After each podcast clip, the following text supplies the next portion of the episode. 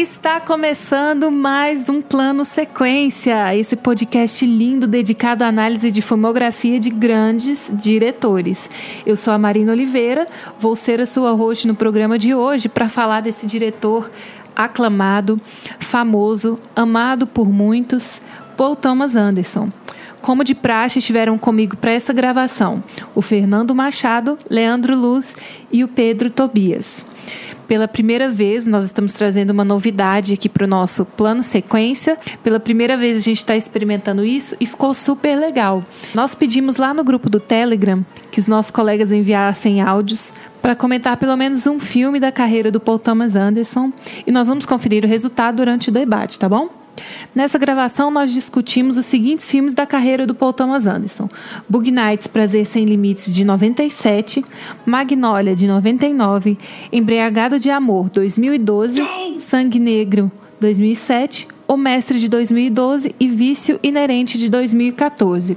Só para fazer um adendo, nós não comentamos o primeiro filme da carreira do Paul Thomas Anderson, Jogada de Risco, porque nós já dedicamos um podcast inteiro para estar tá discutindo esse filme lá no Hangout do Cinematório Café. Então, se você quiser, olha aqui nos links do post, você vai direto para esse programa, a gente falou bastante desse filme lá.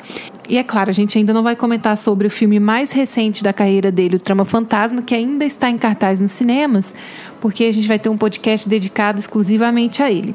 Tá bom?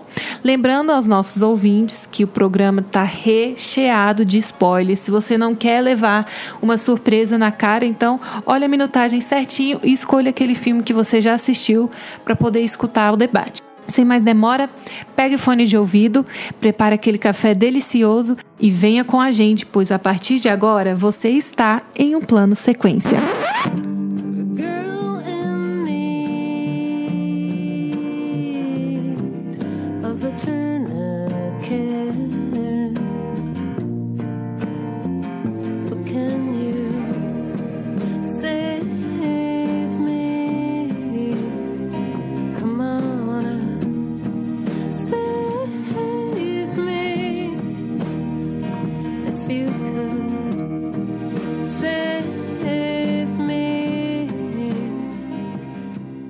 A história de Paul Thomas Anderson com a criação cinematográfica teve início na infância, quando utilizava dois aparelhos de videocassete para editar seus curtas em VHS.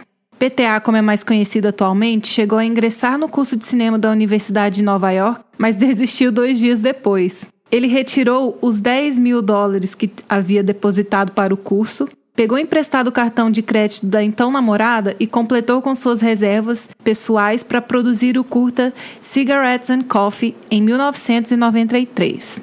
O curta foi bem sucedido e possibilitou sua entrada no programa de longa-metragem do Festival de Sundance, processo que o ajudou a desenvolver seu primeiro longa-metragem Jogada de Risco, Sydney Hard Eight, 1996, com Gwyneth Paltrow. Para debater sobre a carreira de PTA estão aqui comigo hoje o Fernando Machado. Fernando? Acho que ele. Oi, Fernando Machado. Tava no mudo, mas já, cara, a primeira fala já tá no mudo. Bicho. Isso tudo vai ficar, viu? Não vou cortar, não. Ai, caraca. Quer que eu repita? Quer que eu te chame de novo, Fernando? Que merda, mano. Vai, vamos lá. E aí, pessoal, beleza? Estamos aqui também com Leandro Luz. Oi, olá, vamos falar de PTA hoje, galera. E Pedro Tobias. E aí, gente, tudo bem? Para começar nosso papo, e antes de entrar na filmografia propriamente dita, né, eu queria perguntar para vocês quais são as suas impressões gerais sobre a carreira de Paul Thomas Anderson. O Paul Thomas Anderson ele é um, um diretor é, contemporâneo que me agrada muito, apesar de não ser o meu favorito, como é de, de muita gente. É, ele faz um cinema que, para mim, representa um certo auge entre é, a visão que ele tem do, do filme e o modo como ele conta suas histórias, sabe? Ele tem um distanciamento curioso, que eu coloquei até nas minhas anotações. Que ele tem aquele distanciamento da sua obra, ele não tá presente tanto nela, apesar dele demonstrar que está ali o tempo todo mas ao mesmo tempo ele quer nos mostrar, quer nos levar a conhecer essas histórias assim. Ele faz um cinema que é feito pelos personagens dele e também para eles. Eu sinto que ele tem um apreço muito grande por esses personagens que ele constrói.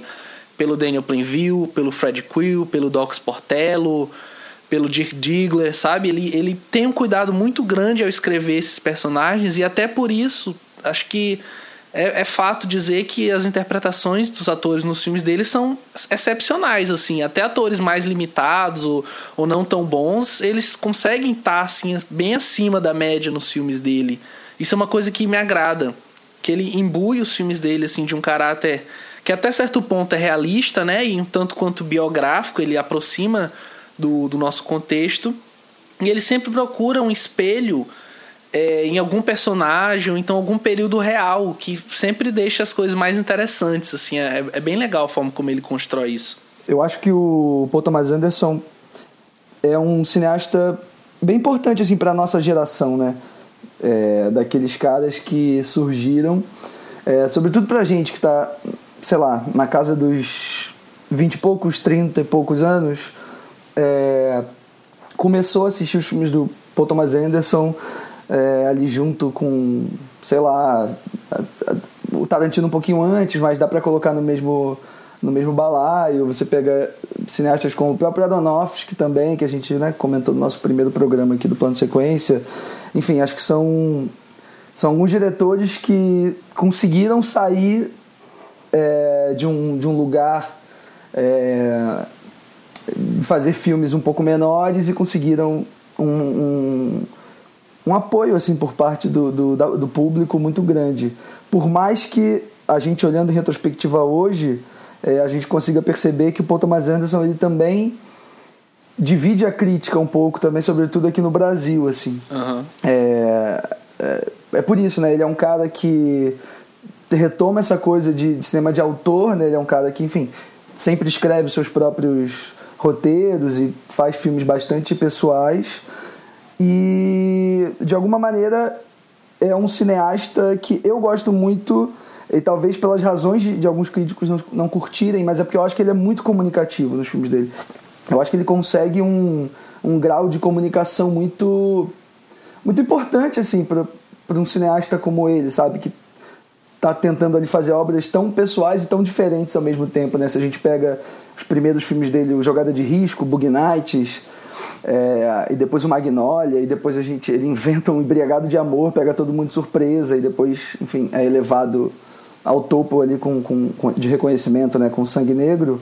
É, não sei, acho que é um cara que é de, ele, ele, se comunica muito bem, então eu acho que alguma, por isso talvez hoje tenha muitos fãs assim por parte do público e por parte da, da crítica também. É um diretor muito ao mesmo tempo que ele é muito técnico na sua, né, no seu modo de, de, de, de, dirigir, de fazer cinema, ele também consegue ter um carinho profundo pelos personagens e pela história, pelas histórias que ele, que ele conta, né? Por mais que muitas vezes sejam histórias muito complicadas e personagens muito controversos, né? O Pedro citou bem aí é, diversos exemplos aí de personagens que não são nenhum herói, sabe? Tem nada de heróico neles e mesmo sendo às vezes personagens muito complicados e até do ponto de vista moral assim eu acho que ele tem um carinho profundo por esses personagens e pelas histórias que ele conta. E no fim das contas eu acho que a gente resulta ele consegue fazer resultar em obras sempre muito sempre muito marcante inesquecível maravilhoso.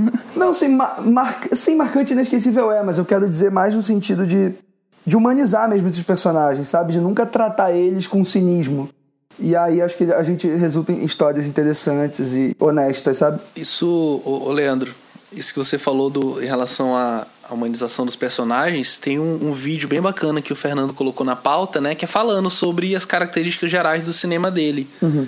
E aí uma delas, uma que chamou bem a atenção, é que ele fala que são. ele constrói personagens que estão alienados por um período de transição.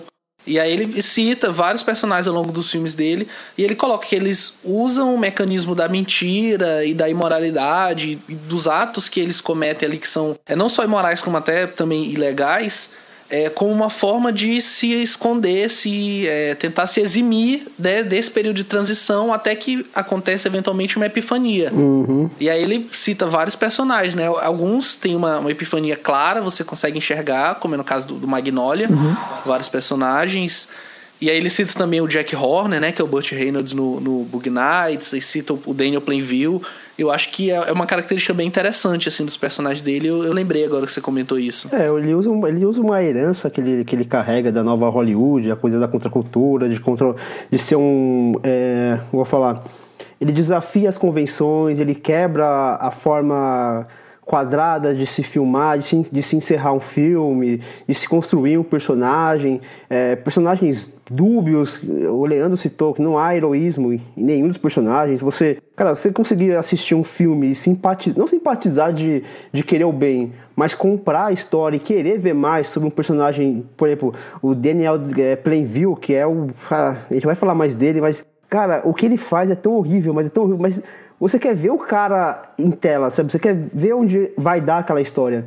É uma coisa assim, eu, eu, eu me sinto privilegiado de poder acompanhar filme a filme a trajetória do Paul Thomas Anderson, porque eu tenho certeza que, sei lá, daqui a 50 anos é, vão lembrar do cinema do, do, Paul Thomas Anderson, vão estudar o cinema do Paul Thomas Anderson, é, a forma como ele, como ele não se apega numa estética e fica preso a isso, ele está sempre se reinventando, cada filme dele pode até ter elementos parecidos uns com os outros, mas são filmes bem diferentes. Que você tem em questão de temática, em questão de estética, é, em questão de trilha sonora, cada uma tem a sua característica. São filmes bem distintos eu considero ele um, um, um, dos grandes diretores da sua geração, sim, é, principalmente pelas, pelas referências que ele coloca nos filmes dele. A gente vai falar muito sobre Scorsese, sobre Akira Kurosawa, a gente vai falar bastante sobre Robert Altman.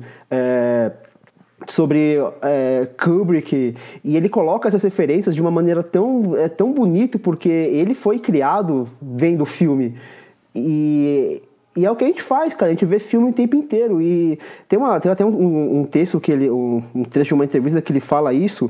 Que a faculdade de cinema que ele fez foi basicamente ver o que os diretores estavam assistindo e ver esses filmes e aprender com esses filmes.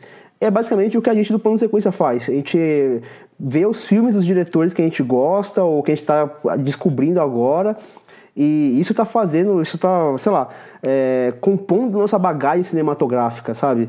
E é, eu fico muito, eu me sinto privilegiado de poder acompanhar, assim, ao vivo, essa evolução do, do, do, diretor? É, eu só me resta concordar com vocês, assim, gênero, número e grau, sabe? Não vou ficar aqui repetindo o que vocês disseram, mas eu achei interessante o Pedro dizer que ele tem um, um distanciamento dos, das, das histórias que ele está contando, e eu acho que é isso que torna a obra dele tão coerente, assim, tão interessante, sabe? É, tem um certo deboche na maneira dele de contar aquelas histórias, tem situações super absurdas. É, ele trata de temas pesadíssimos e quando termina o filme eu não me sinto super pessimista e triste. Eu não sinto esse clima pesado. O filme continua comigo, mas a direção dele tem um frescor, assim. Eu acho que é isso que ele traz para geração dele, sabe? Um, um, um diferencial, um frescor uma irreverência. E é bom é, ser surpreendido por ele. Assim, tecnicamente, é, eu acho ele impecável. A questão do roteiro, da direção dele, eu gosto de ficar esperando assim, quando é que ele vai me surpreender nesse filme, quando é que ele vai fazer alguma coisa que eu vou ficar comentando depois. É, então é isso. Para começar o nosso papo, então, a gente vai falar de Bug Nights, Prazer Sem Limites.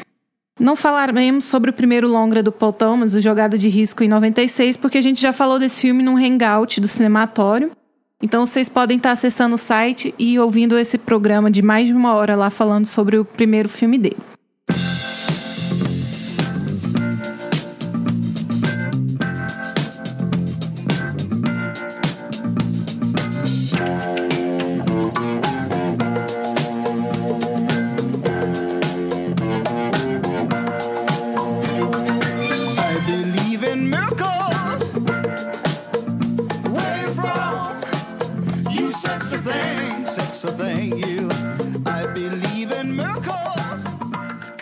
Com o mundo do cinema pornô no seu auge, em pleno anos 70, um jovem se torna da noite para o dia um astro conhecido pelas proporções de sua ferramenta de trabalho, mas as ilusões têm preço e duração definidos. Eu gostaria de começar a discussão sobre Bug Nights é, fazendo uma pergunta para vocês, assim, porque esse primeiro longa dele, o Jogada de Risco, apesar de ser um bom filme, ele não foi um filme é, muito bem recebido pelo público em geral. Ele não teve sucesso de bilheteria, ele foi elogiado pelos críticos. Mas já nesse segundo longa que ele lançou, o Bug Nights, já foi uma unanimidade, assim, todo mundo gostou do filme. Foi muito aclamado nos festivais em que ele passou. E eu gostaria de saber o que, que vocês acham que foi o elemento é, essencial para ter essa mudança porque ele começa muito bem no jogada de risco, mas no Bug Nights ele já ganha um, uma, uma, um status de diretor é, muito maior do que ele tinha com o primeiro filme. Aqui vocês acham que se deve isso, essa mudança, do primeiro para o segundo longa dele? Eu acho que o Jogada de Risco ele é um filme bem mais comedido, né? Tanto em relação ao tema como a forma. Bug Nights, o Potomazento já chega com o pé na porta, assim, entregando alguns elementos que tanto foram responsáveis pela, por essa aclamação a qual você se referiu, Marina, é, né, em 97, quando ele lança o filme, mas ao mesmo tempo, os mesmos elementos talvez sejam responsáveis pela um pouco pelo depois de muitos anos, né, a partir de um revisionismo que se faz da obra do, do, do, do PTA, são os mesmos elementos que a galera acaba também colocando ali como um problema, assim, na, na, na, na carreira dele, assim, do ponto de vista de tá lidando ali com referências muito claras, né, como o Fernando estava falando, sobretudo pensando aqui do Bug Nights agora, o Scorsese principalmente, né, e o Altman também na maneira como ele trata os personagens, as coisas, é, esses múltiplos personagens que aparecem e, e essa trama, que é isso, é meio, é quase um, uma trama que tá ali mais pra gente descobrir e se aprofundar dentro desses personagens do que necessariamente para se resolver por si só, assim. Mas enfim, tentando responder sua pergunta, eu acho que é isso. O, a, a, virtuosidade, a energia que o Paul Thomas Anderson demonstra na direção do Bug Nights, acho que pegou a galera um pouco de surpresa, sabe? E é um filme bem impactante, né? Tá falando de um tema bem arisco, né? Uma, porra, tá falando de, da indústria pornô, sabe? Estadunidense. É, a coisa de um filme de época, década de 70, ambientado ali com todas as coisas pomposas de direção de arte, de figurino. Então, é, e é um filme muito ambicioso, né? O, Big, o Night. Muito ambicioso, tecnicamente e tematicamente. Acho que esse foi o boom, esse é o tchan do filme, assim, para ele ter sido recebido com tanta com tanto entusiasmo, eu acho. Sim, e, e além disso, o, acho que muito das, das críticas da questão do jogada de risco é pelo, talvez, o excesso de virtuosismo do Thomas Anderson no, no, no filme, porque vamos, vamos pensar, cara, o, o, o Thomas Anderson, quando ele fez Bug Night, ele tinha 27 anos. Sabe, com 27 anos você quer colocar tudo que você tem na sua cabeça, tudo que você coletou a sua vida inteira num, num, numa obra só, cara. A gente pega por exemplo a gente aqui no plano sequência, a gente no, no, terceiro programa a gente já queria colocar um monte de coisa, mudar e querer fazer a melhor coisa possível. E aí um tinha uma ideia e aí falou: não, não, pera, pera aí, essa ideia também, vamos, vamos tentar fazer algo mais básico. E assim, é, ele é muito enérgico e, e assim, geralmente um cara que assiste muito filme, ele assiste muito filme, eu falo assiste muito, mas muito mesmo, cara. O cara vive de, de consumir cinema. É, ele vai querer colocar tudo isso em tela, principalmente nos primeiros trabalhos dele. Você pegar o Bug Night, ele é um filme, eu acho um filme até um pouco inchado de, tanto, de tanta coisa que ele coloca. E se você vai acompanhar a carreira do PTA, ele vai diminuindo. Cada filme parece que é, é mais enxuto, é mais contido. Ele vai afinando aquela, a, a, direção dele. Então aqui a gente vê essa evolução exatamente isso. Ele pega todos os elementos que ele usou no jogada de risco e ele vai podando. Ó, isso daqui eu usei lá, mas talvez esse exagero, vou cortar um pouquinho aqui e assim ele vai seguindo os demais filmes. Por isso que é, o, a, o cinema dele eu vejo como uma crescente. Acho que é, ele não está no ápice dele. Eu tenho certeza que ele não está no ápice dele. Ele vai fazer um filme ainda que, que o nego vai considerar ápice até, sei lá, até quando, mas eu vejo o cinema dele sempre essa crescente, essa coisa dele afinar a, a, as referências e os elementos que ele vai usando nos filmes. E no Bug Night tá tudo muito escrachado ainda, né? Sim, sim. Tá, algumas coisas você percebe assim que tá um pouco cru ainda, sabe? É o Paul ainda precisando ser lapidado, mas o, o talento tá ali, né? Você percebe que ele tem o talento, talvez lapidar uma coisinha ou outra para chegar no nos grandes clássicos que para mim já vão não são clássicos ainda, mas serão clássicos do cinema. É, talento obviamente tem, né? Porque assim como você mesmo disse, eu pegar um, um turbilhão de referências que eu tenho na minha cabeça e jogar tudo no mesmo balaio, misturar e dar certo é muito difícil, né? E eu vejo que ele teve, ele teve sucesso na realização desse filme, assim. Eu gosto muito desse Bug Nights. É, eu acho que agora a gente pode escutar o áudio do nosso colega do cinematório, Diego Qualia, que mandou suas observações sobre esse filme. É interessante Bug Nights ser o segundo filme do Paul Thomas Anderson. Porque sem jogar de risco, para mim, parece que temos alguém com muito potencial, mas que ainda está aprendendo.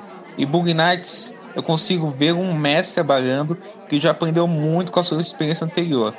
Desde toda a sua trajetória, o Paul Thomas Anderson tem um crescimento sutil conseguindo, conseguindo achar o seu próprio estilo pessoal a cada filme, enquanto ele vai se utilizando de referências a outros diretores de seus filmes. Claro que sempre com um estilo autoral e pessoal muito grande. Claro, por exemplo, como o Paul Thomas Anderson emula Robert Altman para mostrar o auge e declínio da indústria pornográfica americana durante os anos 70.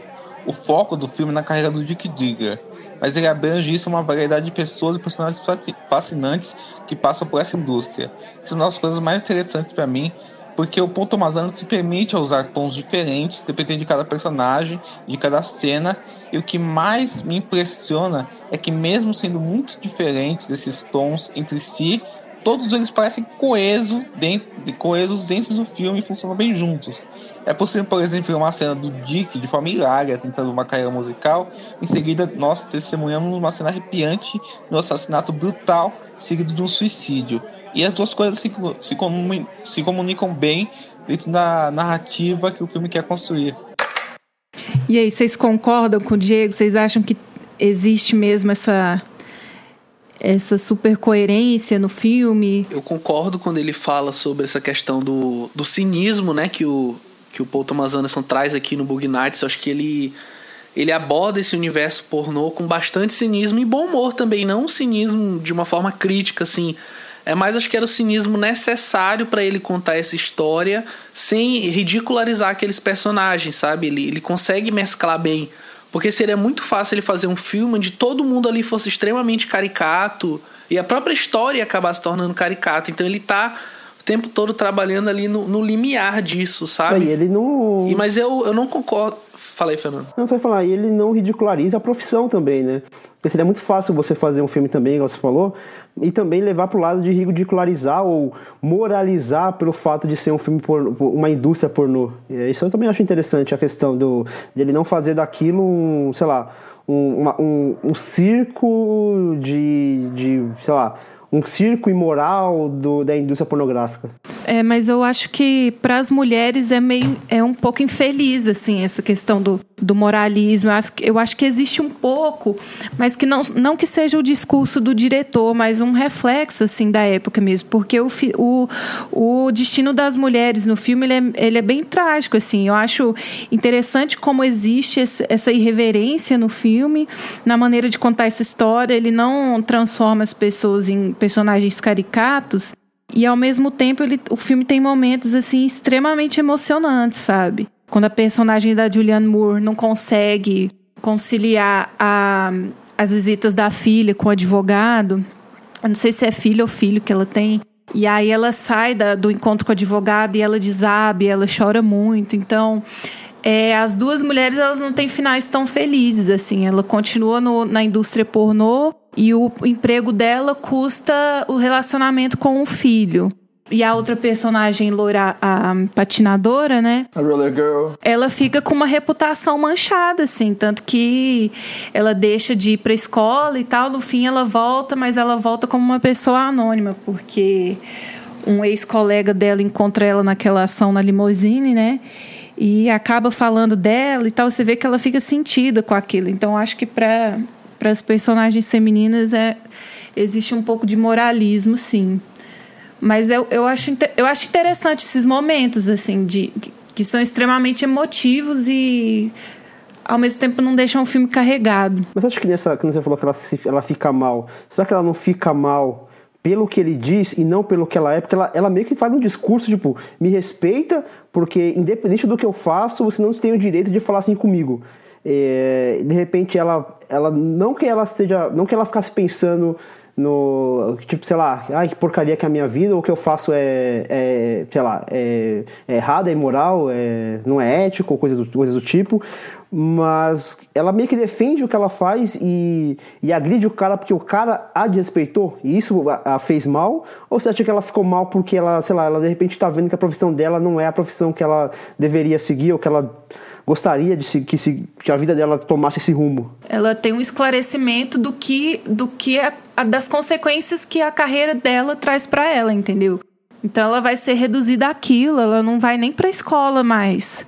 Ela não pode ser mãe, ela não pode ser outra coisa porque ela é uma atriz pornô, uma garota de programa, entendeu? Então tem muita privação, tem mais, tem muita privação para uma mulher, entendeu? Em relação ao homem. Sim, sim, com certeza. Mas o Marina, você acha que. Eu concordo quando você diz que essas personagens femininas realmente têm um destino que não são tão interessantes assim, né? São trágicos, assim, uhum. porque.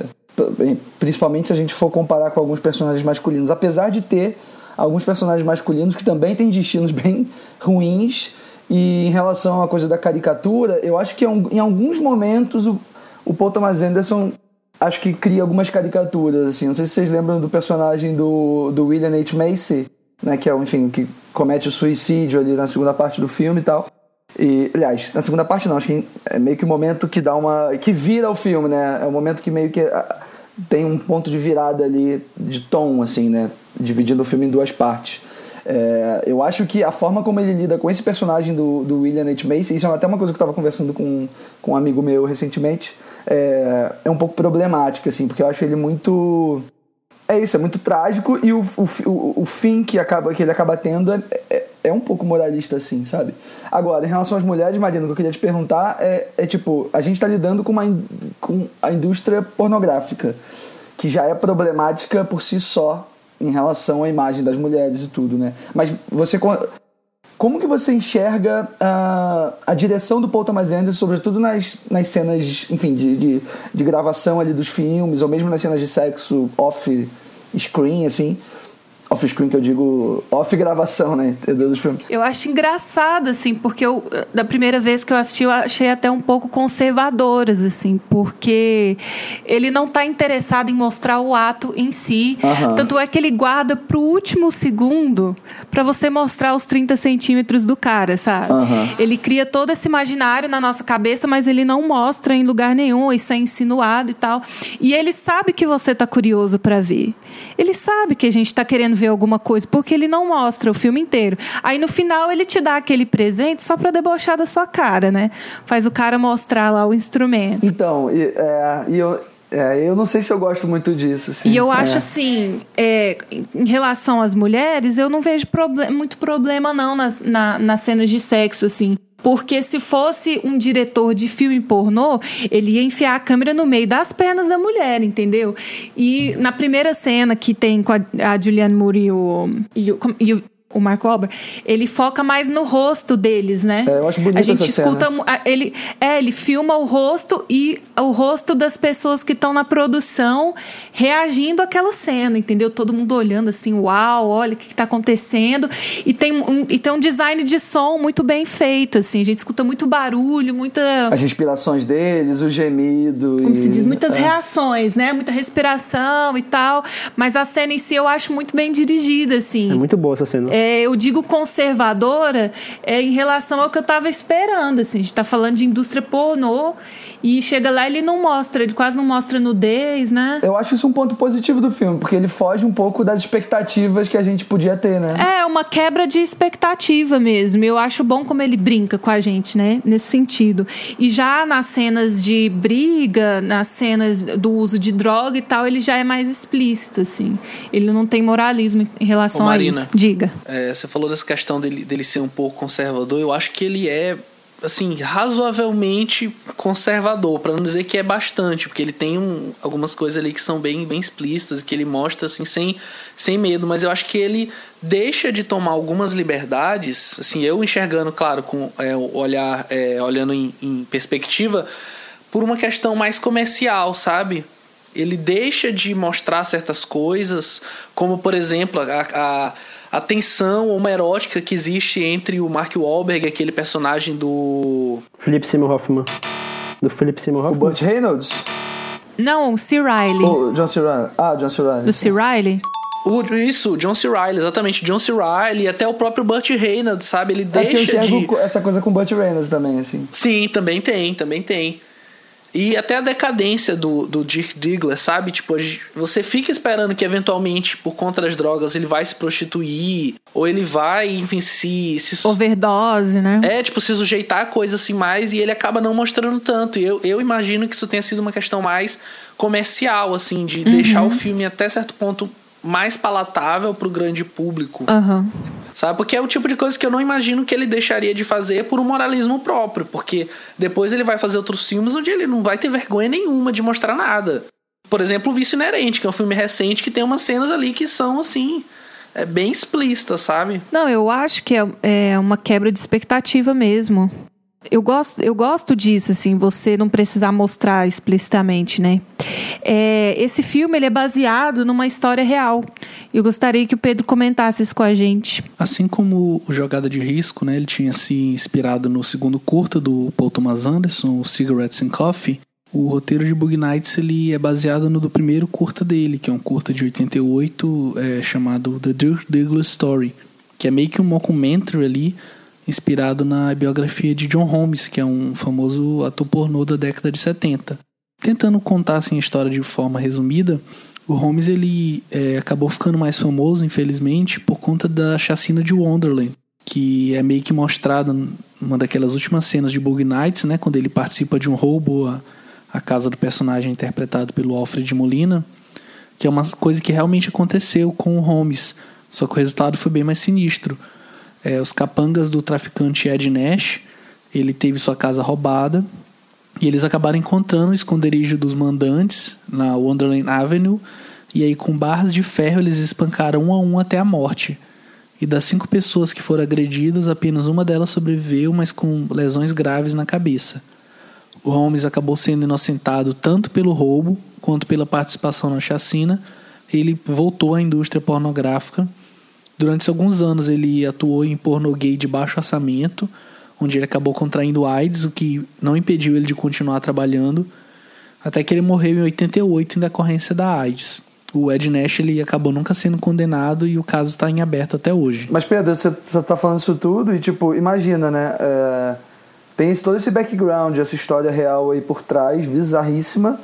E mesmo assim, o Paul Thomas Anderson ainda consegue fazer um filme muito comunicativo e muito longe dessa... Não, o melhor de tudo pra mim é ele conseguir transformar esse cenário numa história familiar, assim. Sim, sim. né? Porque meio que parece assim que existe um discurso ali de que a família é, são as pessoas que, que você escolhe e a quem você é escolhido, assim. Porque é até uma coisa que me incomoda no roteiro, assim, porque a mãe dele, ela é um artifício ali no começo para ele ter o estopim para sair de casa e tal, e ela não aparece mais, a gente nem ouve falar dessa mulher, né? Nem do pai, nem da mãe. Mas, assim, a relação entre eles é muito bonita. É, e mesmo nesse meio do, do cinema pornô e drogas e, e tudo que é envolvido, ainda mais livremente baseado numa história pesada dessa, né? É muito interessante o que ele faz com esse material que ele tem. É, e é- esse- essa história que o Pedro contou, ela é trágico ao, ao extremo, mas ela, o Bug Night ele tem uma cena ali, mais ou menos uns 30 minutos antes do final, que é quando todo mundo se vê na merda. Cara, aquilo é tão deprimente, mas aquilo é tão deprimente, porque você vê. A, é, você vê a personagem da Julianne Moore, a Amber, que ela tem, ela tem um problema lá que ela não consegue mais ver os filhos. A gente vê o, o personagem do John C. Reilly sendo renegado. A gente vê o John Tiddle é, não conseguindo, o Buck, né, não conseguindo lá o empréstimo que ele precisa para fazer o negócio dele, sim, única e exclusivamente porque ele é ator pornô. A gente vê o, o Dirk, o Diggler, a gente vê ele também, sabe, numa merda, sabe, só indo de ladeira abaixo, tomando surra no meio da rua. Então, aquela cena, ela é muito bem filmada, né? Ela, ela, ela é até um pouco. Ela chega assim, próximo daquele melodrama extenso, mas acho que ali também ele, dá uma, ele consegue dar uma segurada. E aquilo, aquilo me deixou tão mal, me deixou tão mal, me deixou tão mal assim. Fernando, você tá falando da cena que ele apanha? Isso, daquela sequência toda, né? Porque é aquela sequência. Não, não aquela sequência mostra ele, mas aí mostra também o que acontece com os demais personagens, né? Que todo, todo mundo ali entra, num, entra num, num, numa merda, todo mundo, todo mundo junto ali. E é triste demais aquela cena, é trágica demais, né? É, é mas especifica, eu, especificamente sobre isso, tem uma coisa que me incomoda, que é, que, é o que, que, é o que ele faz na montagem, que é intercalar os planos dele, do, do, do Dirk é, levando porrada, com os planos da, da, da Roller Girl batendo no cara. E eu acho que, enfim, meio que um sentido que a gente tira disso aí, sabe, dessas, dessas duas cenas que estão acontecendo ali ao mesmo tempo, do, do Dirk apanhando e dela batendo no cara e falando todo aquele discurso que vocês já falaram é, mais cedo, é, eu acho meio, acho meio complicado, assim, acho meio problemático, até em relação à coisa do moralismo, tudo que a gente estava falando antes, assim. Mas assim, pensando do ponto de vista geral, eu acho que o Bug Nights é um filme que é isso, né?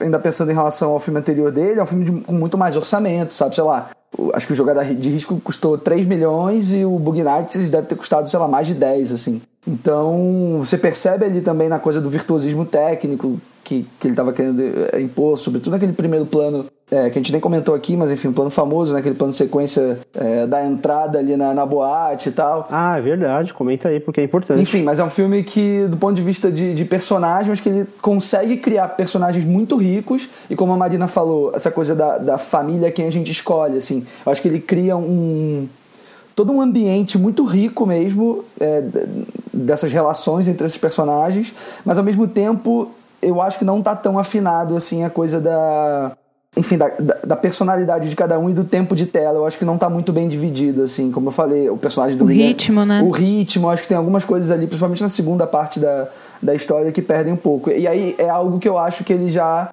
aperfeiçoa no Magnolia, assim. No Magnolia eu já acho que ele consegue criar também personagens super diversos, uma quantidade absurda de, de, histórias ali ao mesmo tempo acontecendo, mas com um controle de ritmo muito absoluto, assim, diferente do, do Bug Night. Tem personagem sobrando aqui, né? Não tem, por exemplo, você pega aqui o personagem, o Little Bill, que é o, William H. Macy, Macy. É, eu acho problemático ele. E sobrando, né? Porque Assim, a primeira cena dele com a mulher lá é até, até ah, engraçado. Depois vira uma piada Fica repetitiva over, e é. perde a graça. Fica, perde a graça. Não perde, perde a graça. Eu acho que nesse sentido você tem razão, ele vai afinando aos poucos. Sim, assim como a gente tem muitas narrativas acontecendo aqui, se intercalando, se encontrando, no Magnolia ele vai levar isso à décima potência. um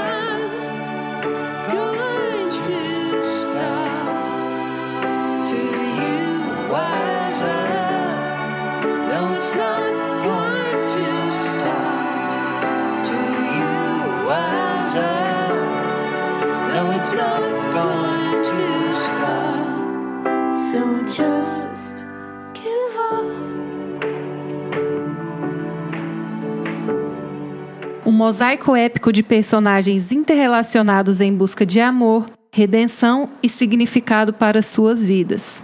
Se recusas, infestarei de rãs todo o teu território. Êxodos 8.2. O que, que vocês acham aí da nossa famosa chuva de sapos já entregando o final do filme? Eu já começo dizendo que eu não sei se eu gosto ainda da chuva de sapos. É, não sei. Não é nem questão de gostar ou não gostar, na verdade.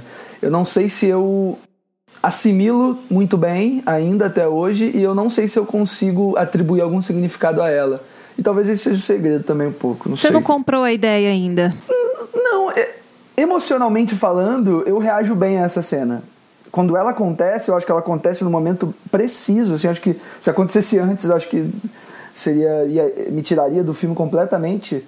Mas é isso, emocionalmente ela não me tira, eu não saio do filme quando ela acontece eu tô tão envolvido, e sobretudo por conta da, da forma como ele usa a trilha sonora também ao longo de todo o filme, eu tô tão envolvido com, com o ritmo do filme que quando aquilo acontece eu só consigo parar, prender a respiração e esperar aquilo tudo passar, assim. Mas quando eu tento analisar friamente é, depois, ou agora no caso, eu eu não sei, eu não consigo ter uma opinião formada sobre isso, assim.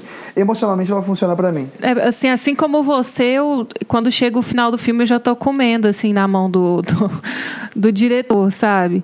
Tanto é que ele para o filme, o ritmo do filme do nada para fazer um momento musical ali. Pô, essa cena é muito boa, cara. E eu aceito de bom grado. Sim, também. É isso.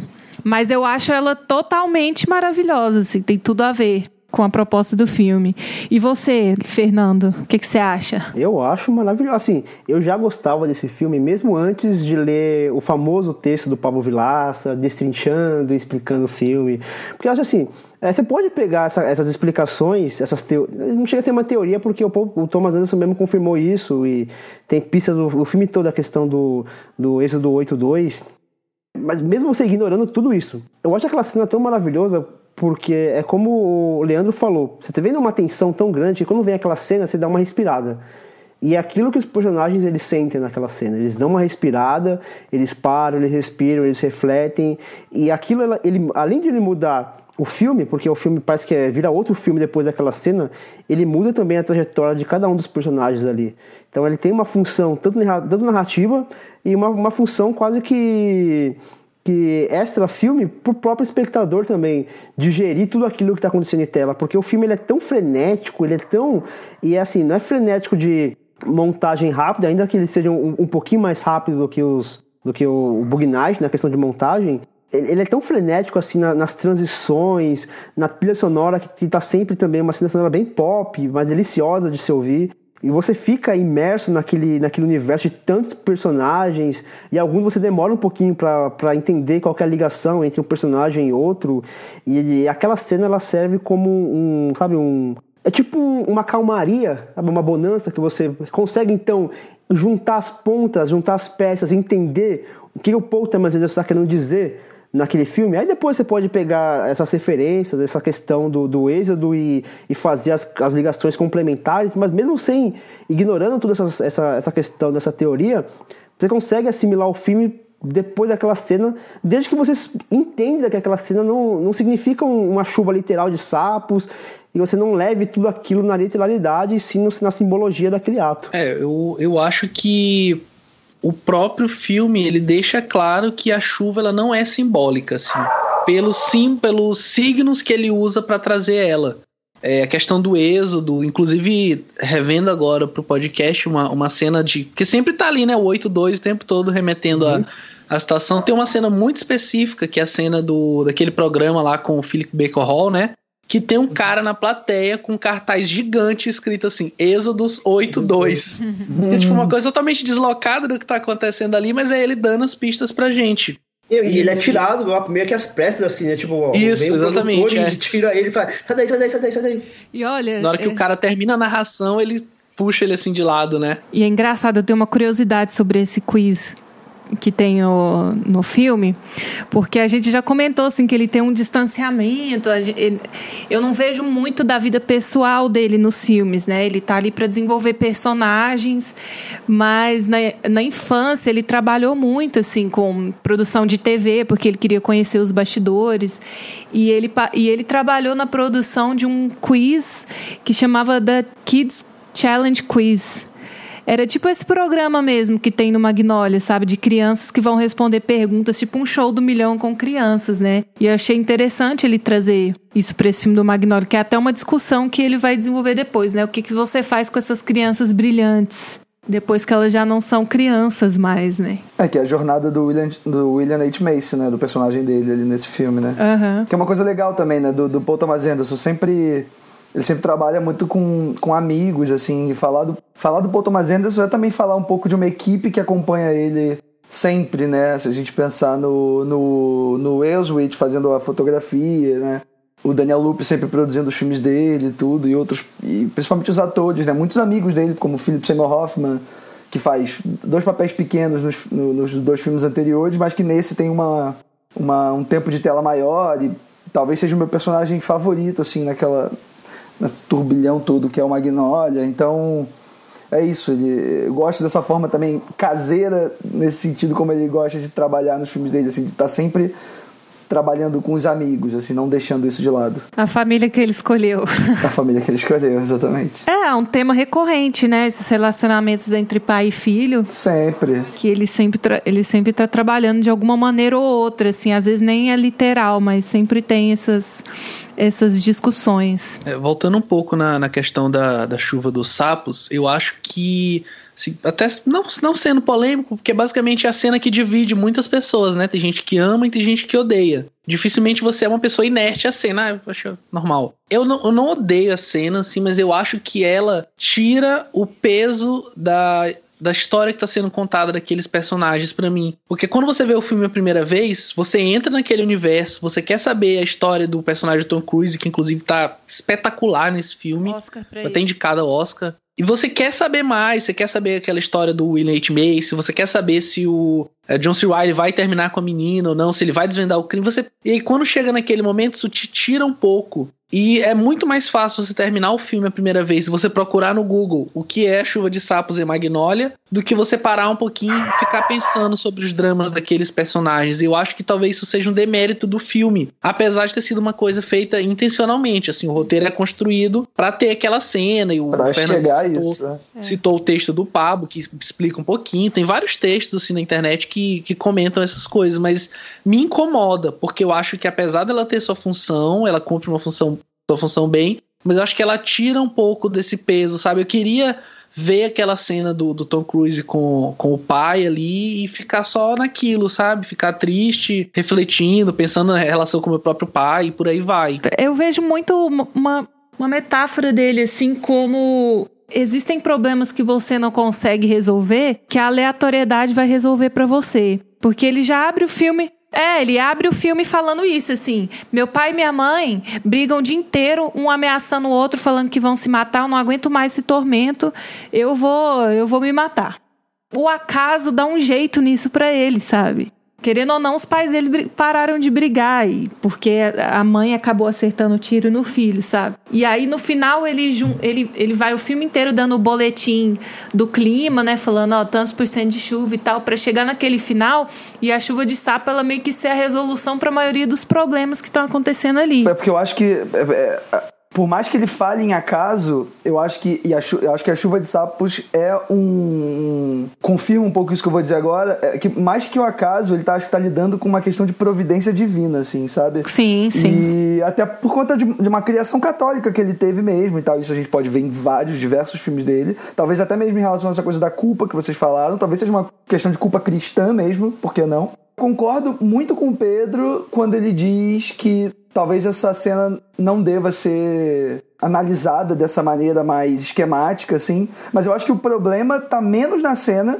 e mais nas análises, sabe? Eu acho que o problema tá mais em quem tenta decifrar do que, na verdade, no Paul Thomas Anderson que colocou aquela cena ali, sabe? Não, e é legal também porque a questão da resolução resoluções, cara, às vezes não são aquelas que a gente acha que deveriam ser. Por exemplo, a da criança lá, o menininho, a resolução dele não é ele chegar no pai dele falar, ó, oh, você precisa cuidar melhor de mim, e o pai dele, sim, meu filho, desculpa por tudo e me e dá um abraço, sabe? Ele chega pro, pro cara e fala isso, o cara olha pra ele e fala, moleque, vai dormir. Então, o problema do filho dele, o, o problema foi resolvido, mas não da maneira como a gente imagina de, de resolução. Não, mas você não entende que a partir desse momento o filho decide na cabeça dele que ele não vai ser tão subordinado assim mais? Sim, então, exatamente isso. É, essa é a resolução dele. A resolução dele não é mudar o pai dele, mas mudar a própria atitude dele.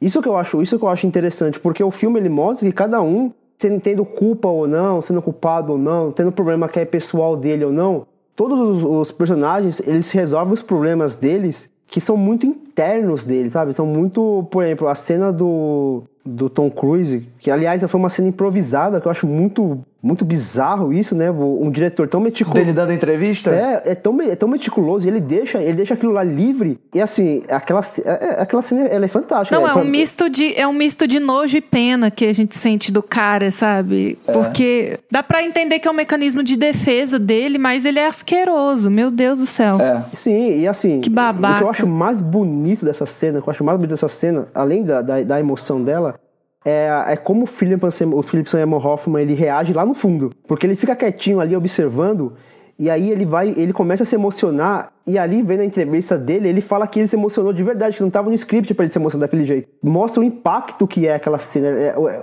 e, e mostra dois atores assim fabulosos, né, cara? Porque no improviso, no improviso, ele consegue emocionar a todo mundo ali que não tava nem esperando, e o Paul Thomas Anderson falando, segue, segue, segue, e, e pra mim é uma das cenas mais brilhantes é, do filme, fácil. E demonstra também o quanto o Paul Thomas Anderson, por mais técnico e perfeccionista que ele seja, ele confere essa liberdade para os seus atores, né? ele tem uma confiança muito grande. Tem uma coisa que ele fala em entrevista em relação a isso, que é em relação ao, ao trabalho dele com os atores, é que tipo, ele para ele, o trabalho tá feito quando ele entrega personagens bem escritos no roteiro, sabe? E a partir disso ele entrega para os atores fazerem o que quiser com esses personagens, assim. Sim, é a escola do Altman, né? Sim, claro. A escola do Altman de fortalecer o personagem, deixar o personagem se desenvolver, deixar o personagem se desenvolver, isso assim, por isso que ele trabalha com os mesmos atores, não com os mesmos sempre, mas tipo, ele tem lá o, o grupo deles. Quase sempre. é, sim, porque eles já conhecem o, como, como cada um trabalha, então ele já sabe até onde ele pode extrair. Que ele, é assim, ele tem, um, ele tem um dom de extrair o máximo que aquele ator tem a oferecer. E aí, sabendo disso, ele, ele deixa até onde, até onde dá. Ele vai sugando até onde dá. E ali ele suga o, o Tom Cruise de uma maneira que, eu, sei lá, não consigo pensar o Tom Cruise melhor em outro filme que não seja esse. Quem está aqui para contribuir um pouco com a nossa discussão hoje é o Tiago Lúcio, lá do nosso grupo do Cinematório Café. E ele tem um blog que ele escreve críticas de cinema. É o argumentário.wordpress.com. Depois vocês acessem, a gente vai deixar linkado aqui no post. Magnolia é um drama intenso e poderoso sobre o acaso, sobre as coincidências e sobre a nossa capacidade de perdoar os outros e perdoar a si mesmo. É, o Paul Thomas Anderson ele acerta em todos os recursos que ele usa para estabelecer essa conexão emocional entre os personagens, mas acho que um dos elementos que mais é, chamam a atenção pelo aspecto positivo é a maneira como ele faz o uso da trilha sonora. E até porque a música ela tem essa capacidade de conectar diferentes pessoas dentro de um mesmo sentimento. E eu e acho que é por isso que a, as músicas e a trilha sonora de Magnolia é, permanece com a gente tanto tempo mesmo depois de o filme ter acabado. Um grande abraço pessoal, tchau tchau. E aí, vocês concordam? Eu acho. Queria até fazer essa pergunta para vocês, assim, porque é um uso muito interessante que ele faz da montagem, a direção aliada com a trilha sonora. Mas eu sinto que para um público mais geral, quando eu digo um público geral, eu tô falando assim, a minha mãe, que não, não é muito acostumada a ir no cinema, ver filme, pessoal que vê filme na televisão, sessão da tarde e tal. Vocês acham que essa montagem não vou dizer frenética, mas muito muito rápida. Ela tem, tem muita coisa acontecendo, muitas histórias acontecendo e a, às vezes elas se encontram, às vezes elas se distanciam. Ele sempre tá dando aqueles close, ele sempre muda de uma cena para outra, dando um close naquele personagem, aquele sentimento de urgência no filme. Vocês acham que isso pode causar confusão ou cansar uma pessoa que não está tão acostumada com o cinema dele? Ô Marina, eu vou, vou emendar na sua pergunta uma outra pergunta que eu tinha anotado aqui para fazer e aí a gente já tenta responder tudo junto. Tá. Nesse mesmo sentido, o próprio Paul Thomas Anderson, ele numa entrevista em janeiro de 2015 para o jornalista Mark Maron, ele falou assim, eu estou traduzindo o que ele falou do inglês, né? É, eu cortaria bastante coisa. É longo uhum. demais, chega a ser maldosa a duração talvez algumas trajetórias poderiam ter sido eliminadas. Fecha aspas. É, claro que, por exemplo, falando aqui em termos de plano sequência, se eu pudesse, eu voltava no nosso primeiro programa e falaria outras coisas, cortaria alguma coisa a mais. Enfim, a gente sempre quer modificar alguma coisa que a gente fez, então é, é normal. Mas vocês não acham que o filme ele talvez seja um pouco longo demais, se ele acaba se excedendo em algum determinado ponto? Eu adiciono isso à pergunta que a Marina fez. Pessoalmente, para mim, não. Eu não consigo ver nada ali que precisasse ser cortado, sabe? Nada ali, nada ali me desagrada. Nenhuma, nenhum encerramento, nenhuma cena, nenhuma história ali me incomoda. Mas assim, sempre quando tem um filme de múltiplos personagens, que as histórias vão se, vão se misturando e, e uma história muito longa sempre vai ter, sempre vai cansar a, a, as pessoas que talvez não entrem tanto na história. Eu acho até natural. Mas a mim não, não me desagrada, sabe? Eu, eu acho até que o fato de ter muitas histórias permite o filme ser mais longo e não cansar, porque você está acompanhando várias histórias. Então, às vezes está num personagem que talvez você não goste tanto, você fica na expectativa de aparecer, o, de voltar para aquele personagem que você se interessou mais e querer acompanhar a história dele. E não que tenha algum personagem que não me interesse, mas tem alguns que você quer, quer saber como que vai se resolver, qual que vai ser a resolução, até onde aquela história maluca vai seguir. Então, eu entendo é, a pessoa que talvez canse um pouco com o filme, porque não lembro, não, não, não, não me reparei se é o mais longo do Paul Thomas Anderson, talvez seja. Eu entendo quem, quem canse no filme. E assim, é totalmente natural um diretor querer cortar alguma coisa. Eu acho normal também, que você falou. Eu, se eu voltasse no nosso primeiro programa, também sintetizaria algumas coisas que eu disse. Mas a mim não me incomodou. Eu vou tentar responder a pergunta do Pedro e da Marina juntas, assim. O que, que acontece? Magnolia é engraçado, porque é um filme que eu assisti adolescente. E é o típico filme que, sei lá, os adolescentes, enfim, pessoas da nossa idade, assim, muito provavelmente assistiu ali no início das descobertas de, de, de, de cinemas um pouco mais alternativos, né? Digamos assim, ou autorais e tal. E, e é isso, eu acho que o Paul Thomas Anderson é um diretor fácil de entrar, assim, como eu estava dizendo no começo do programa, assim, é um diretor que qualquer adolescente pode assistir Bug Nights ou mesmo Magnolia, assim, e ficar super empolgado, sabe? Eu não sei exatamente se essa, se essa coisa que a Marina falou da, da montagem e da, e da duração seja um problema necessariamente, porque dentro disso ele é muito enérgico nas cenas isoladas, assim, e as cenas isoladas são muito boas em si. Eu acho que ele nunca deixa a peteca cair. E essa era uma coisa que eu tava até pensando agora quando eu fui rever. Eu já tinha revisto o filme, sei lá, depois de adulto, e aí agora, talvez seja a terceira ou quarta vez que eu vejo o filme, e eu achei que eu achei que ele cairia um pouco, eu achei que eu sentiria alguns maneirismos que mas que eu não achei, sabe? E é isso, acho que a trilha sonora e é, aliada à montagem, a trilha sonora é do John Bryan, né, que é um cara que trabalhou com ele também no Jogada de Risco, e aí trabalha com ele no Magnolia, vai trabalhar com ele de novo no próximo, no Embriagado de Amor.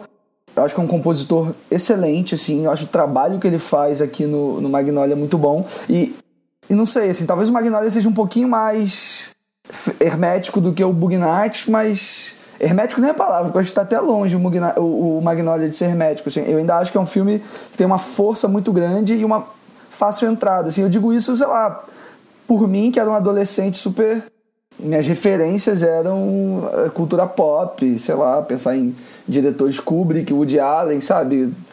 Começando mesmo, você é, é um, filme, é, um, é um cinema fácil de entrar o Paul Thomas Anderson também. Por mais que eu acho que ele seja um pouquinho mais complexo, acho que não é tão assim também, sabe? Eu acho que, assim, essa questão da duração, ela dessa vez ela me incomodou um pouco, porque eu acho que tem um ponto ali onde você sente que as coisas estão indo para uma resolução e aí, sei lá, tem tipo umas 40 minutos de filme é, não que eu não tivesse me agradando daquelas histórias ali, porque é muito fácil entrar assim na, naquele universo, né? Você vê, sei lá, 30 segundos do, do Tom Cruise ali, você já tá, já comprou a ideia. Você vê o Philip Seymour Hoffman ali com a Julianne Moore e tal, também você já comprou é, aquela ideia. É muito just, fácil você justamente. ficar ali dentro. É, mas eu acho que aqui no Magnolia, assim, falando em termos gerais, o, o Paul Thomas Anderson ele fecha um ciclo de aprendizado próprio que ele começou lá no primeiro curta dele, o Dirk Diggler Story, que é meio que tentando encontrar o seu jeito de fazer cinema. Que a gente pode, eu até falei no Hangout que a gente fez sobre Jogada de Risco, que para mim parecia um filme muito próximo dos primeiros filmes do Tarantino, de Aluguel ou, ou Pulp Fiction, que é a mesma coisa que eu sinto do Bug Nights, apesar dele ter uma Pulp Fiction principalmente, né? Ah, sim, sim, Pulp Fiction principalmente. Apesar do Bug Nights ter uma influência mais específica do Scorsese, né? Mas também tá ali no meio.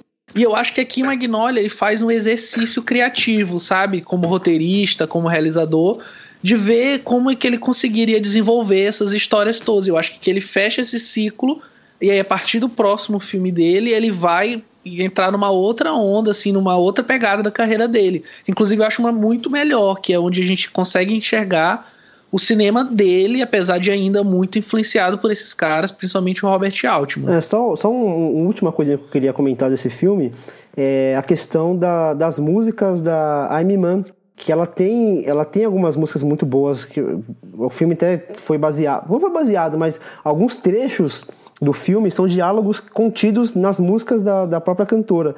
E um destaque é a música Wise Up, porque ela tem um trecho que eu acho muito bonito que fala assim: é, Isso não vai parar até você acordar até você despertar, né? E é basicamente muito do que acontece no filme, né? As pessoas elas vão entrando numa rotina, num ciclo de ações erradas, de, de erros e consequências, e aquilo não pararia enquanto ele não despertasse. O que causou esse, esse, esse despertar de cada um daqueles personagens, exceto a do Philip Simon Hoffman, porque ele é, talvez seja o único ali que está resolvido, é, o, que, o que faz com que eles se despertem é exatamente a chuva, né? que também faz com que o espectador desperte e entenda o que está acontecendo com aqueles personagens. Isso que eu acho que eu acho bem bacana no uso da trilha sonora, que é um uso bem assim, até até básico, até até clichê, que é quando a letra da música reflete o que está acontecendo em cena, mas mesmo assim eu acho muito bonita. Primeiro que a música é muito bonita. Se, se você ouvinte quiser ouvir a música, ela, eu vou deixar lá no, na playlist do plano sequência, vai estar tá ela e outras músicas da, da, desse filme, dos demais filmes do Paul Thomas Anderson, mas essa música específica eu ouço até hoje, eu me emociono pela letra e o significado dessa letra dentro do filme. E assim, só pra não, não, não passar batido, acho que o Magnolia tem o melhor plano final assim da carreira do Paul Thomas Anderson, com aquele sorriso. Se é que vocês lembram do plano final. Oh, verdade, caramba, acho lindo aquilo. Que é, quebra a quarta parede, né? Aquele sorriso pra gente, né? Aquilo é, aquilo é arrebatador. É, eu acho que daria para ficar falando mais uma hora aqui de Magnolia, mas a gente já pode falar então do próximo filme da carreira dele, lançado em 2002 e protagonizado pelo Adam Sandler, Embriagado de Amor.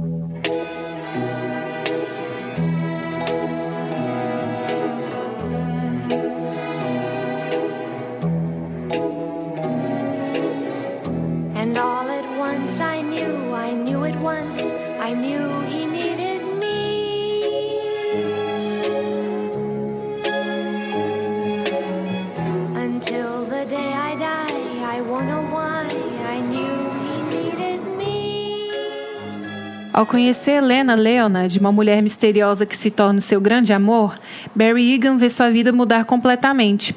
Criado com sete irmãs, tímido, problemático e com medo de amar, ele está disposto a fazer de tudo para conquistar Lena. O Vinícius Brandão mandou os comentários dele sobre esse filme, enaltecendo o trabalho de sobre Embriagado de Amor. Olá, amigos do Cinematório. Aqui é Vinícius Brandão e vou falar um pouquinho sobre Embriagado de Amor um dos meus filmes favoritos, e como o tempo é curto, eu darei destaque a um ponto essencial do filme, tanto esteticamente quanto narrativamente, que é o uso das cores. Bem, é, esse é um dos filmes mais ricos do Paul Thomas Anderson quando se trata desse assunto, né? Há aqui toda uma relação sensorial direta na construção dos personagens. Por exemplo, uma das coisas que mais gosto é quando o diretor nos bombardeia com aquele frame específico não sei se vocês lembram, uma imagem abstrata um pouco psicodélica. O legal é que aqueles poucos segundos já são suficientes para nos passar toda a bagunça sentimental que o Barry vive. Toda a confusão entre o vermelho e o azul, entre o estar sozinho e o encontrar alguém e permitir que aquele alguém entre na sua vida. Esses duelos entre o vermelho, o amor, e o azul, a solidão, cercados por aquele, por aquele branco que representa a repressão nacional do Barry, colaboram e muito para que Embriagado e Amor seja uma obra extremamente sensorial e visualmente esplendorosa. Um abraço e bom programa. Falou muito bem né, em relação às cores. Eu acho que, para além das cores, a trilha sonora acho que tem um papel importantíssimo aqui no Embriagado de Amor também. Novamente o John Bryan fazendo a trilha. E é isso. E acho que é um, pouco a função que o, que o, da trilha que o Paul Thomas Anderson vai, vai repetir no Sangue Negro, que é a trilha basicamente toda composta para um personagem, né? Para refletir um pouco o estado psicológico daquele personagem. E não sei, Embregado de Amor é um filme que, engraçado, eu assisti pela primeira vez há muito tempo. Talvez um pouco depois da época do lançamento dele e tal. Uhum. E, e nunca mais tinha visto. E eu tinha uma lembrança meio, meio dúbia do filme, assim, porque É óbvio, né? A partir do momento que você assiste outros filmes um pouco mais megalomaníacos do, do Paul Thomas Anderson, o próprio Sangue Negro, o Magnolia mesmo, é, e depois filmes mais autocentrados como Mestre, enfim, é, o Embriagado de Amor ficou meio perdido na minha mente. Eu tinha uma lembrança de que talvez eu não tivesse gostado tanto dele. E é louco, porque agora revendo, eu acho que é um filme tão bonito, assim, tão. E é meio louco falar, porque óbvio, é uma comédia romântica do, do Paul Thomas Anderson, mas assim, é um filme bonito e carinhoso e afetuoso, né? Impressionante. Nossa, total, eu acho. Eu acho esse filme muito adorável, assim. E eu acho que se a gente tá falando de amor, de estar apaixonado, acho que Nada melhor do que você usar esses recursos sensoriais mesmo, porque você não explica amor, né? Você, é muito difícil você mostrar amor, o que, que é Sim. que a gente sente quando a gente tá apaixonado, quando tem aquele encontro, sabe? E aí, a partir daquela trilha meio desintonizada, uma trilha esquisita, feia. Daí, quando ele viaja pra Havaí, ele encontra aquela mulher e toca aquela música tão bonitinha, parecendo música infantil, sabe? Que é o tema do papai, né? Do Altman. É. Sim, a gente sente, sabe, aquele calor que dá no coração, sabe? É muito bonito. É muito generoso da parte do diretor mesmo escolher mostrar dessa, dessa forma. E é engraçado como ele consegue criar uma empatia com esse com esse personagem. Assim, a gente não sabe muito bem o que ele é, né? Concordo. Quais são as intenções dele. Tudo dá a entender que ele é um cara desequilibrado. Mas é, até o final do filme, assim, minha percepção sobre ele muda muito, assim. Eu vejo ele como um cara muito desajustado, muito carente, mas muito amoroso, assim, a, a sua própria maneira, né? Acho que ele só precisava de alguém que o, que o aceitasse, mesmo com os defeitos dele. Eu acho que essa construção do personagem é muito feliz. Sim, a Marina falou da questão do, do de não ser um, um desajustado, e eu concordo. Ele, ele só tem o, o, emocional dele, que é, também é muito prejudicado pelas pessoas ao seu redor. Acho que a, a Ronda, que é a irmã mais nova, talvez, é a única que parece que realmente é, tem um interesse em ajudá-lo, né? Que é aquela que, que tenta ajudar um relacionamento, que tem um carinho por ele, que mesmo... Mas é estranho. O jeito delas de lidar com ele é muito estranho. Você não acha? Então, mas acho que a Ronda é a única que tenta. Você percebe que ela que mais aparece, ela é a única que vai até o escritório dele, é a única que realmente se aproxima dele, para aquela cena onde, onde ela, ela pergunta se ele tá bem, por que, que ele procurou um, um, um psicólogo. E ele vai indo pro canto, assim, ele vai meio que se escondendo. Aí ela põe a mão no ombro dele, tipo, falando, calma, eu, eu- sabe, vai ser animal acu- acuado e ela põe a mão nele pra tentar acalmar. Eu acho aquela cena muito bonita. E tem uma outra cena. Mas assim, só me incomoda o fato de toda vez que ela tenta ajudá-lo ou ter um diálogo com ele, ela já chega com uma resposta pronta, entendeu? Então ela não dá nem tempo dele se explicar, ela já vai falando, mas por que, que você quer falar com a minha amiga? O que, que você fez? Você tá louco? Não sei o quê. Né? Ah, sim, sim, sim. Não, ela, ela, também, ela também colabora com essa. Tanto que tem uma cena que eu ia até comentar, que mexe também com. Falar também da trilha sonora. O Leandro comentou, do John Bryan, que eles estão conversando com ele, a- as duas personagens, né?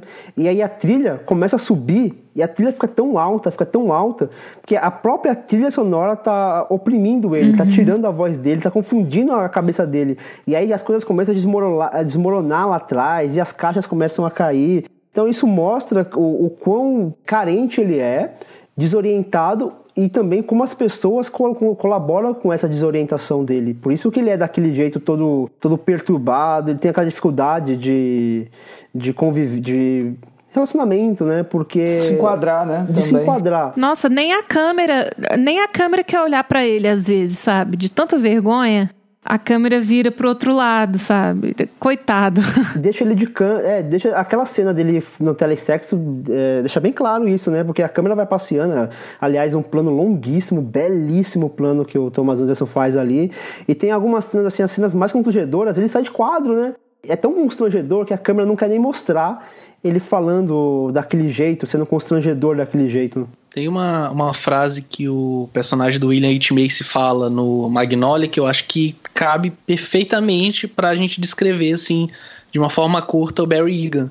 Que ele tá naquela cena do Magnolia que ele tá ali no bar e ele tá discutindo e ele sai do bar falando I really do have love to give. E aí ele Ah. sai eu acho que é exatamente isso. Tipo, o Barry, ele é um personagem prestes a ter um colapso nervoso a todo instante, sabe? Ele é pressionado por todos os lados ao longo do filme. Ele é pressionado pelas irmãs, ele é pressionado no serviço, ele é pressionado por ele mesmo. E ele é pressionado também pelo, pelo Philip Seymour Hoffman, aquela trama ali do, do disque sexo e tal. E eu enxergo o Embriagado de Amor como é, uma versão realista de é, uma comédia romântica. Porque uhum. é o mais próximo que acho que a gente pode chegar de realmente um romance da vida real, onde vocês têm seus problemas, onde você tem uma bagagem enorme que você traz. E o Paul Thomas Anderson ele reflete isso exatamente nessa composição visual e de som, sabe? Eu, eu gosto muito de como o Barry não fala, ele não se expressa, Uhum. Mas o corpo dele parece que quer falar o tempo todo. Uhum. E a trilha, a fotografia, aquela parte mais surrealista que tem as cores ali que ele usa para fazer umas transições, eu acho assim muito bonito, sabe? E eu acho que ele usa muito bem o Adam Sandler a seu favor. Sim, isso que eu ia falar. Mais um grande exemplo de como o casting é pontual, né?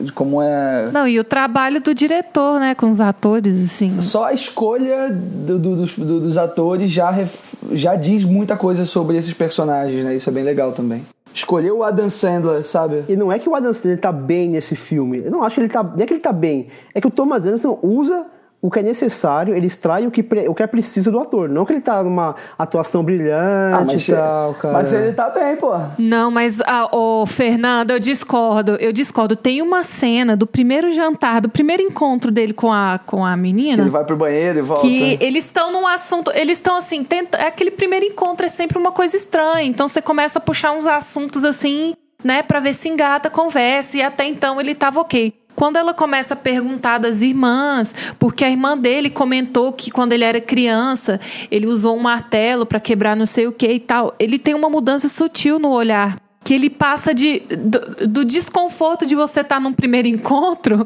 de um, de um eu não tô aguentando mais essas minhas irmãs fazendo meu passado me, me, me, me preceder, assim. Ele, e é muito sutil a mudança que ele tem no olhar, assim, que ele fica muito puta, ele, não, dá licença, eu vou ali no banheiro, e quebra tudo e tal. Eu penso que ele, eu sei que ele não é um bom ator, ele tem as suas limitações, tanto é que ele sempre faz o mesmo tipo de filme, mas eu acho que a gente não deve tirar totalmente o mérito dele, sabe? Eu acho que ele ele teve uma compreensão do que era esse, esse personagem, mas é claro que ele teve o diretor certo para encaminhar ele nesse, nessa construção, entendeu? Sim, não, o que eu quis dizer é que não é que o, o sei lá, o Adam Sandler é um excelente diretor, é um brilhante ator que foi descoberto no filme e depois foi esquecido. É, o que, não, é, não, é, jamais. O que eu quis dizer é que tipo, o, o Thomas Anderson ele consegue extrair tão, tanto, por exemplo, é, tem uma, uma, cena que ele está discutindo com o personagem do Philip Seymour Hoffman por telefone e eles estão gritando um com o outro, que assim, eles não interagem, eles não estão na mesma... No,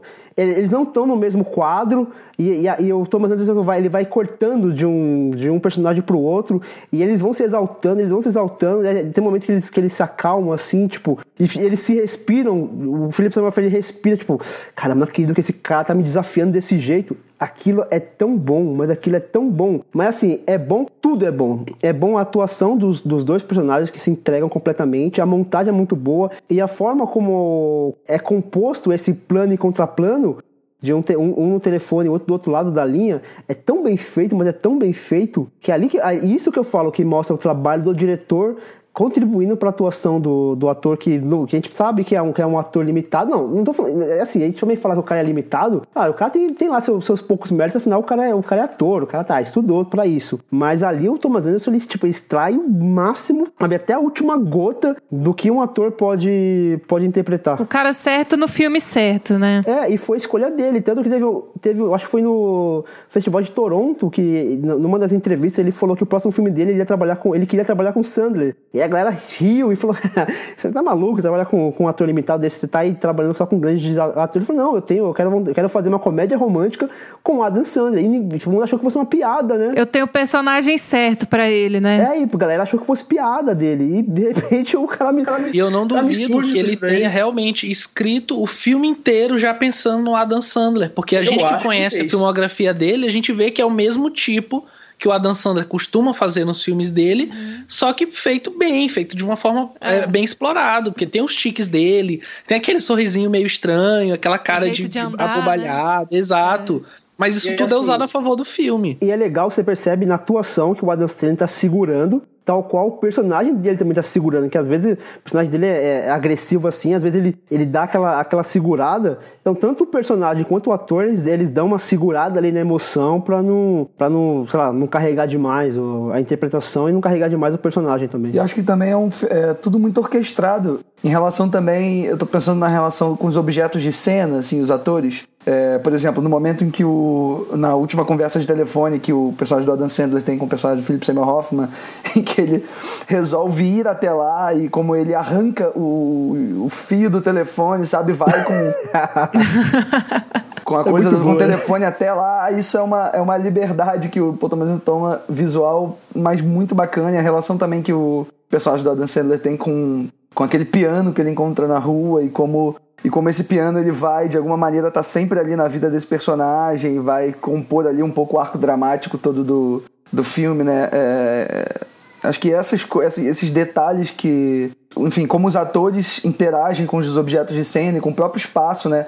Porque nesse filme eu acho que o Paul Thomas Anderson é um pouco. Um pouco não, bem mais comedido em relação a, às movi- à movimentação de câmera e tudo, mas ao mesmo tempo tem um trabalho muito complexo de movimentação cênica dos atores, né? Pelo espaço. Então, se o Paul Anderson aqui resolve é, em vários momentos deixar a câmera parada ou simplesmente fazer algumas panorâmicas, como no caso lá da cena que vocês comentaram lá da, do, da primeiro telefonema dele com a com Sex Call, né? Ele é isso, ele compõe basicamente de panoramas aquela cena e é muito comedido ao mesmo tempo muito bem orquestrado cenicamente é, com os atores, né? Agora, perguntinha, não sei se vocês vão saber responder. Por que, que esse filme, é, por exemplo, aconteceu no meu caso e aconteceu no caso do Leandro também, né? A gente tava comentando em off que a primeira, a primeira vez que a gente assiste, a gente meio que, que, que não sente essa, essa conexão com o filme. Será que isso faz com que o filme seja subestimado hoje? Talvez o mais, o mais subestimado, junto com o Vice Inerente, a gente vai falar dele depois, contribui? Pra mim é, para mim eu posso falar particularmente assim, momento de vida. Eu acho que quando eu assisti o filme a primeira vez, eu não tinha, sei lá, bagagem suficiente, Maturidade? maturidade suficiente pra Bagagem, essa é palavra. E nem tô falando de uma bagagem cinematográfica não, tô falando de uma bagagem emocional mesmo, assim, de vida, Não, de vida mesmo. É, de vida mesmo. de relacionamento, de, sabe, assistir esse filme agora, sério, me pegou de um jeito que eu não tava nem muito preparado, assim. é, me emocionei mesmo, assim, de, de chorar e de. E é isso, não é um filme que evoca muito Longe isso, disso. sabe? Ele é muito sutil nessa. Nesse, nesse, nesse jogo emocional entre os personagens, né? Do Adam Sandler e da, e da, da Emily Watson, que por sinal a gente não falou dela ainda, mas como ela tá bem, né? Como é Tá uma, incrível, né? como é uma presença impressionante, assim, na tela. A câmera parece que acaba tendo uma obsessão pelo rosto dela ali, que é muito expressivo, né? Muito. Eu acho legal que é, é uma comédia romântica, como eu disse, da vida real, né? Assim, entre aspas, gigantescas, porque ele meio que se aproxima de como seria um romance é, no, no nosso universo, né? Sem aquelas coincidências inexplicáveis todas e um amor que surge de repente. E, e tem uma cena clássica de, de filmes de comédia romântica que tem sempre uma separação por algum motivo, e aí quando os personagens se reencontram, tem sempre uma declaração bonita, toca uma musiquinha no violino, tá chovendo, sei lá. E, e nesse filme não tem uma cena especificamente assim, mas tem uma cena muito bonita e que, nossa, é assim, a única adjetivo que eu tenho pra descrever é uma cena amorzinho, assim. Que é quando ele chega lá no Havaí, ele tentando falar com ela, ele não faz ideia de onde ela esteja. E aí ele vai lá e fala: é, Eu não tenho negócio nenhum aqui. Eu vim só por sua causa. E ele fala e depois continua falando outras coisas. Mas isso é tão bonito, né? O cara largou tava- tudo ali que ele vou- tinha. E eu, e eu confesso que eu fico com medo, assim. Porque ele age tão por impulso, eu fico com medo dela, dela sentir medo dele. Entendeu? Eu fico torcendo pra ele, nossa, mas ele tá tão precipitado, tomara que ele não assuste ela, tomara que ele não assuste ela. E ela é tão desencanada, né? Assim, parece. Eu, eu penso que ela deve ter tido um histórico de ex-namorados, assim, problemáticos, sabe? E ela já tô mais relaxada, entendeu? Mais, mais aberta. É, porque eu acho também é uma coisa que o Pedro falou e faz sentido, que é. Nada é meio que, do ponto de vista de roteiro, escrito para as coincidências e tal. Não tem isso. Tanto que a personagem da, da Emily Watson, em determinado momento, fala pra ele: tipo, ah, eu não, eu não passei lá na sua loja por acaso, sabe? Eu fui lá porque eu vi uma foto sua e me interessei de alguma maneira por você. Não é coincidência, Não sabe? é coincidência, né? E o que eu acho muito bonito é como essa coisa das cores, né? Que é, que é- que é bem óbvio até, né? A questão do vermelho, da paixão dela, que ela é uma pessoa amorosa, e o azul, que é o, o cara deprimido, o cara contra, o cara é, ele é A solidão, né? é a solidão. Só que no momento, eu até compartilhei com vocês na tela, no momento da- dessa cena do reencontro, o Paul Thomas Anderson ele faz um, um, um contraluz ali e não há cores nele, eles estão só a sombra deles, a silhueta deles. Então ali naquele momento não tem ele, ela é paixão, ele é solidão, os dois é uma coisa só, é, é uma sombra, né? É muito linda essa cena, é muito linda. Uma coisa só. A primeira vez que eu assisti, engraçado como é essa questão da, da, da, da- bagagem, da, da, do momento. Eu achei aquilo tão brega, mas tão brega. Mas por quê? Porque eu não tinha a, a noção ainda do que aquilo representava, do que aquela cena representava. Mas o amor é brega, Fernando. O amor é brega. A vida é brega, sabe? Exatamente. Só que assim, você só sabe disso com vivência, né? Depois que você se pega fazendo exatamente essas coisas. Talvez a nossa postura tivesse sido muito cínica, né? Perante isso tudo e agora não, assim. É óbvio. Exatamente, cínico. Todo mundo vai passar por isso um dia. E, e eu acho bom que.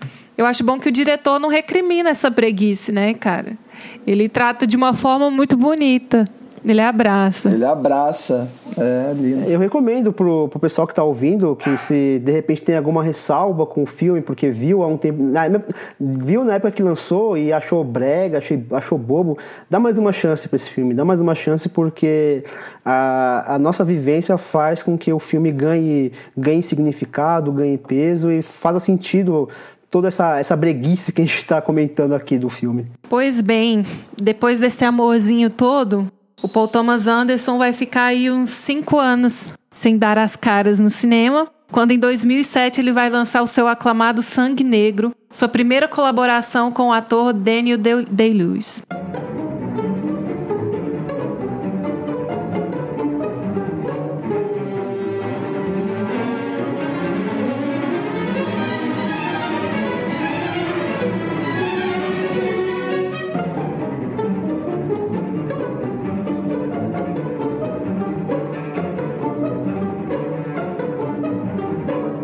Falido, o minerador de prata Daniel Plainville decide começar a vida nova e buscar a fortuna com o filho em um local rico em petróleo.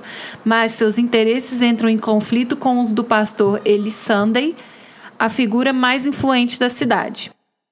E aí, o que, que vocês têm para me dizer sobre esse sangue negro? Eu comentei que até o Magnolia, o, Paul Thomas estava fazendo uma espécie de exercício, estava é, tendo um autoaprendizado, e aí, para mim, Embriagado de Amor, é o primeiro filme dele, apesar de ainda ter muitas influências, sobretudo o Popeye, né, do Robert Altman, ele coloca isso inclusive na trilha, eu, mas eu acho que aqui Sangue Negro assim, é o primeiro filme 100% do Paul Thomas Anderson, e talvez por isso o filme mais aclamado da carreira dele até hoje, assim. É o filme que muito se fala, ele tá sempre no topo dessas listas de melhores filmes do, do século e tal. E é um filme que me agrada bastante, porque eu acho que a adição do, do Daniel Day-Lewis ao casting do, do Paul Thomas Anderson foi certeira, sabe? Ele entende tudo que é preciso dele, tudo que o Paul Thomas Anderson tá exigindo dele, e além disso ele é um puta ator, ele entrega, assim, de uma forma incrível, sabe? Se o Adam Sandler, que a gente falou, é um ator limitado, tem, teve seus méritos no Embriagado de Amor, entrega uma atuação muito boa, o Daniel Day-Lewis, que já é um baita ator, assim, talvez um dos melhores, assim, de sua geração, é, ele faz isso de uma forma incrível, sabe? A, a visão dele em cena é eclipsante, você não consegue tirar os olhos dele e querer saber mais, querer acompanhar, sabe, de tudo que ele faz. Acho um filme muito bem realizado, assim, muito bem certeiro no que ele e se propõe. assim, eu acho que ele tem todos os ingredientes pra ser um daqueles filmes assim que a gente fala que já nasce um clássico, sabe? Porque ele te- tecnicamente ele é muito impecável assim. O roteiro, a- o design de produção, ele é muito imersivo assim, você sente aquela época mesmo. O trabalho dos atores é excepcional, fotografia, tudo belíssimo assim. Ele me lembrou muito a fotografia do primeiro filme do Terence Malick, né? Aquele Estados Unidos, assim, ainda nos primórdios, né? Daquele capitalismo louco deles. É um filme também É, enfim, assim, para mim ele é um filme que já nasce um clássico, assim. Ele é, é muita competência reunida, sabe? É muito acerto num filme só. E eu já adianto que é o meu preferido do, do Paul Thomas. Eu vou falar um negócio aqui, a galera vai, talvez me odeiem por conta disso. Eu gosto muito desse filme. que esse filme, esse filme para mim, o filme é perfeito. Tudo que vocês falaram, concordo plenamente. É um filme que é, ele consegue ser, ser duro, é, ele é bem dirigido, ele é bem atuado. Tem o, o melhor ator de sua geração, talvez, possivelmente. Mas o filme, é, para mim, ele é, ele é, tão redondo, mas ele é tão redondo que ele me, me distancia de uma maneira que eu não consigo me conectar tanto com a história. Porque, sim, é, é uma história fantástica a questão do, da crítica, ao, como vou dizer, aquele, aquele capitalismo selvagem, a coisa do meu lucro acima de qualquer coisa. Eu acho o filme ele, ele é incrível ele é, em todos os aspectos. Para mim é o filme mais é, perfeito na execução. Só que ele é tão frio, ele é tão distante que eu não consigo assistir o filme e acabar satisfeito, sabe? Eu acabo meio que sempre cansado, sabe? É, pesado. Eu acho o filme tão tenso, tão pesado que é, ele me causa uma sensação de, de que eu assisti um filme e, e senti o peso dele, assim, quase que uma dor física, sinto cansado vendo o filme. É, por isso que é, já adianto logo, ele não é meu preferido, ainda que eu ache o filme perfeito em todas as execuções, a gente vai discorrer um pouquinho mais sobre isso, mas não é o que eu mais gosto do Paul Thomas Anderson, não. Mas eu acho que essa questão do distanciamento é óbvia, porque esse personagem, esse protagonista, ele representa a ganância em si, sabe? Ele é essa maldade, essa ganância pura e, e ponto final, sabe? E isso é difícil, é, é, difícil me enxergar num personagem desse e achar uma proximidade. Eu estava até lendo a, a, uma crítica, a crítica do Pablo Vilaça e ele, e ele comparou muito esse protagonista com o, o vilão dos, de onde os fracos não têm vez, assim. O cara é tão mal, tão mal, ele é a essência do mal que tem que ser distante e frio da gente mesmo, porque é, é, muito impossível você se identificar em algum nível com uma pessoa dessa. Tamanha a escrotidão dessa pessoa. Eu concordo com você, acho que é distante mesmo, mas eu gosto dessa, dessa forma calculista como ele trata o personagem. E, e eu acho que fica bem clara a, a, como essa personalidade dele é revelada durante o filme, assim, a, a transição que ele faz pra gente, né? Porque ele já sabe que ele é ruim, mas até a gente descobrir até que ponto ele vai, é muito interessante essa trajetória. É, tem um diálogo que ele mesmo fala isso, né? Que ele não gosta das pessoas, né? Que ele deixa isso bem claro, assim. Mas eu acho que tem um, uma coisa que deixa esse personagem é, um pouco menos distante da gente. Acho que ele faz isso gradualmente ao longo do filme. Que é na, na relação dele com algumas pessoas, né? Principalmente na relação dele com o filho. Uhum. E eu vejo muito isso também na relação com aquele cara que aparece dizendo ser o irmão dele. E ali, a partir do momento em que ele se, se conecta de verdade com uma pessoa que ele acha que é do mesmo sangue que o, que o dele, ele começa a se abrir de alguma maneira, sabe? Se demonstrar um pouco mais vulnerável, assim. E talvez por isso ele nem tenha desconfiado que o cara seja. fosse um.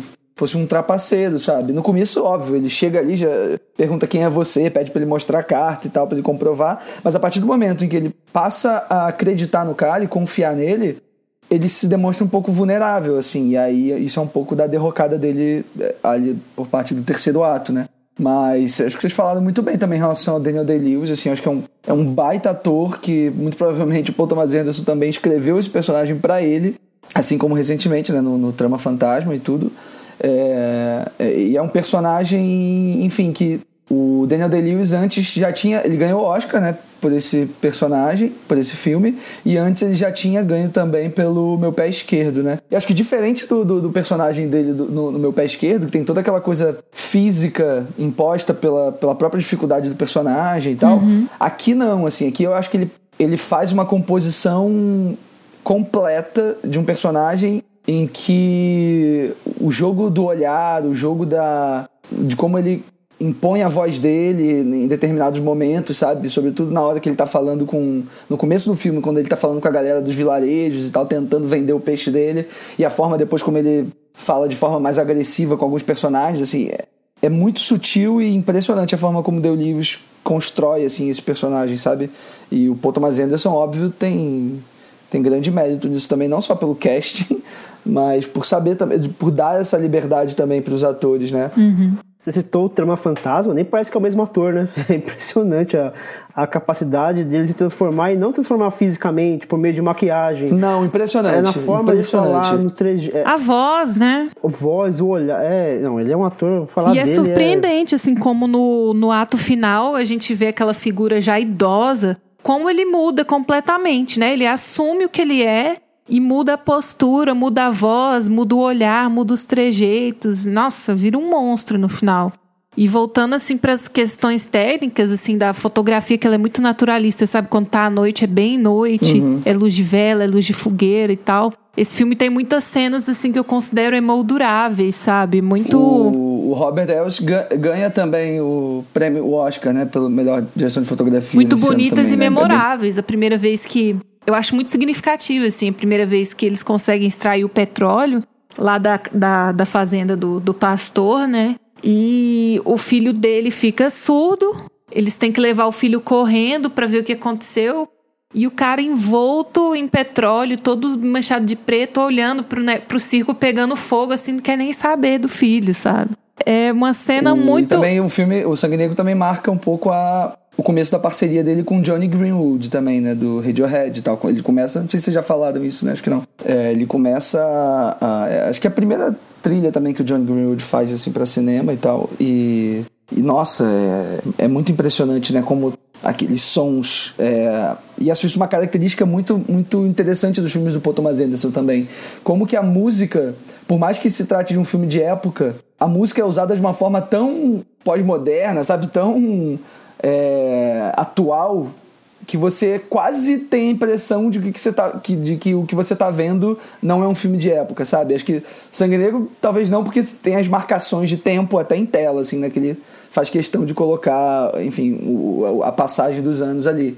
Mas sei lá, em Um Mestre, por exemplo, em determinado momento eu me esqueço que, eu, que, tá, que a gente está lidando com um filme de época. No próprio Trama Fantasma, eu me esqueço que a gente está lidando com um filme de época. Me parece que é um, isso muito graças à trilha sonora do Johnny Greenwood, né? Que vai fazer todos os filmes do, do, do, do Paul Thomas Anderson a partir daqui. E eu acho que esse filme ele marca também uma mudança muito grande na, na filmografia do Thomas Anderson, porque eu acho que aqui, apesar da, da a Marina até comentou da fotografia que é bem naturalista, que é, isso também mostra essa mudança na, na direção dele, que aí ele, ele passa de, um, de uma fase meio Robert Altman para uma fase um, quase ele pega referências ali de Akira Kurosawa na questão daquela dos planos mais abertos e tem muito de Kubrick aqui. Eu senti muita similaridade esse filme com por exemplo Barry Lyndon também nas tomadas aéreas nas tomadas aéreas nas tomadas de noite com aquela luz de, de, de lampião, luz de velas, que é, que é uma coisa que o Kubrick fez muito em Barry Lyndon, e mostra também um cinema mais menos realista na questão de, tratar os seus personagens para uma coisa mais grandiosa, assim, por exemplo. A gente vê que os personagens aqui são muito mais estridentes, né? Eles são muito mais agressivos, eles são muito mais o over, mas não no sentido de passou do ponto, mas ele- eles são assim esses, esses personagens exagerados, na, principalmente na figura do do O pessoal de Paul Dano, né? do Paul Dano, que ele é bem. Mas ele precisava ser daquele jeito, porque ele estava fingindo ser uma coisa que ele não é. Ele- É aquela, aquela, aquela hipocrisia, então. Como era, aquilo era tudo um fingi- fingimento, então tinha que soar fingido mesmo, e e soa fingido. Talvez uma pessoa que talvez é, veja o filme com sem esse olhar crítico, talvez até ache que o Paul Dano tá exagerado, não não tá convincente. Isso, é. Mas ele era para ser daquele jeito mesmo, né? E, e por isso que eu vejo essa, essa mudança na direção do, do Paul Thomas Anderson dos seus filmes anteriores. É, o Leandro falou do, do início da parceria dele com, com Greenwood, né? Eu acho que a partir do início dessa parceria, a trilha dos filmes do, do Paul Thomas Anderson, ela passa a ser um personagem. Não no sentido de comentar o que está sendo falado em cena, mas de ter algo a falar além do que está sendo comentado em cena, né? E ele faz muito isso aqui, faz muito isso no Mestre, né? Que é de ter uma trilha que aparentemente está deslocada do que está acontecendo em, em cena e até deslocada temporalmente, né? Porque tem uma coisa mais contemporânea e o filme ele tá se posicionando ali no começo do século XX, enquanto que é, a gente cria um sentido para essa trilha dentro do que está acontecendo. A gente cria essa essa fusão entre trilha sonora e o que está sendo dito em, em cena individualmente, assim, cada um enxerga de um jeito. Eu acho isso muito interessante, essa proposta é que eles começam aqui, eu achei ela muito boa. É, você falou do personagem do, do Paul Dano, que ele é over the top, né? Ele interpreta dessa forma é, a, a, por conta do personagem dele, mas uma coisa que me deixou confuso, e aí só lendo depois no IMDB que eu fui entender, foi a questão dele interpretar dois personagens, né? Que ele interpreta primeiro o, Também fiquei o com Paul, o irmão. que é quem fala pro, pro Plainview onde é que tá o, a- o rancho e tal, e depois ele vai lá e interpreta o Eli. Eu fiquei muito O confuso a primeira vez que eu vi e agora de novo. Que tipo, quando ele chega lá na fazenda com o filho, eu- aí o Paul Dano estende a mão a prazer, eu sou o Eli. Eu, hã? Tu não falou Mas com o ele agora? personagem também fica confuso. É, É, eu é acho que engraçado ele é meio. cara do Daniel. É meio bipolar, ele- né? Não? Eu, eu Uhum. li aqui no IMDB e parece que eles são irmãos gêmeos. E o Paul Dano ia interpretar só o Paul, que é o que fala onde tá o petróleo. Ia ser outro ator que ia fazer o Eli. Só que diz que essa única cena do Paul, o, o Paul Thomas Anderson gostou tanto que queria que ele interpretasse os dois, assim. Só que Pra eu achei que onde ficou meio parar o confuso. outro irmão o tempo inteiro? Pois é, tipo, sei lá, eu Eu- achei que isso eu é. tenho ele pra foi... mim- Eu tenho pra mim que ele, Não, é, Marina, ele é depois... meio doido. Não, não, no final ele diz que o irmão dele foi criar a própria companhia dele de extração de petróleo e tal. No final tem um diálogo dele com, com o Eli falando sobre isso, assim. Essa dúvida tornou o personagem mais interessante pra mim, assim. Será que ele acredita que é o irmão? Cadê esse outro irmão e tal? Mas foi falta de atenção essa, mesmo. essa ambiguidade tá presente, porque eu acho que o próprio personagem, qu- quando ele tá lá, quando o Daniel tá lá com o filho, ele e o Eli vem cumprimentar ele, acho que ele mesmo fala, ué, como assim? Não é você que tinha falado comigo? E aí rola um pouco essa ambiguidade também, acho, dentro da, da, da história, assim, mas depois acho que se desfaz. E também quem quis comentar brevemente sobre o filme foi o Júlio Belissaro, lá do grupo do Cinematório. Vamos ver o que ele tem pra dizer. O filme trata de uma temática recorrente na filmografia do diretor, são as relações familiares e seus desdobramentos, e especificamente a ascensão, glória e declínio do personagem principal, que é algo que a gente já viu em Blue Nights. Esses indicativos de quem é Daniel Plainview e que de fato é importante para ele são dados desde a primeira cena com ele escavando dentro de uma mina, cena escura, ele solitário. E o que deixa tudo ainda mais curioso, mais curioso e interessante, aliás, é a falta de background, um background claro e preciso de quem foi aquele homem e o que ele sofreu durante a infância e adolescência para chegar naquele ponto. E o filme se encerra de maneira perfeita, pondo um ponto final nessa pergunta: quem é Daniel Plainview?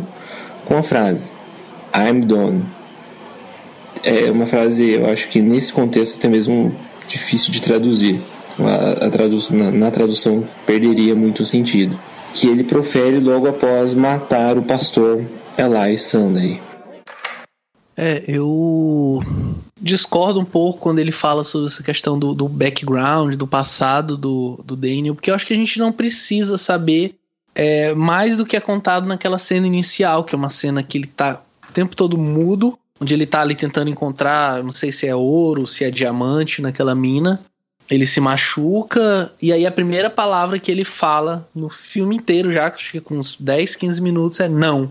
E eu acho que isso é tudo que a gente precisa saber sobre o, o Plainview, assim, para contar a história. E eu só queria é, fazer um, um, último comentário. É que a gente sempre fala muito mal das, das traduções aqui no Brasil. Eu acho que aqui a, a, a tradução do título ela é perfeita, inclusive melhor do que o título original. Assim, sangue negro, né, como símbolo para o petróleo. E o próprio petróleo, ele até aparece nessa cena, né, mais um numa cena mais um pouquinho pra frente, ele esconde o sangue, né? Tem o corpo daquele cara e quando ele sai você não vê sangue porque o petróleo passou por cima, assim. Então, eu acho um título muito bom, uma tradução muito boa, Sangue Negro, assim, acho que fala muito sobre o filme. É, eu concordo com o Pedro, acho que é uma tradução muito feliz também, né, de, de, de filme, assim, a gente reclama mesmo tanto de, de traduções ruins e essa acho que é bem é bem certeira, bem precisa, assim. Acho que até digo, diria que é, é, uma, é, um, é uma tradução que é mais interessante do que o título original, eu acho, assim, do ponto de vista de simbolismos e tal. O, sobre o áudio do, do Júlio, eu acho que eu entendo também um pouco o que ele diz, porque a gente tá. Sangue Negro é uma história que a gente já pega no meio do caminho, né? Também.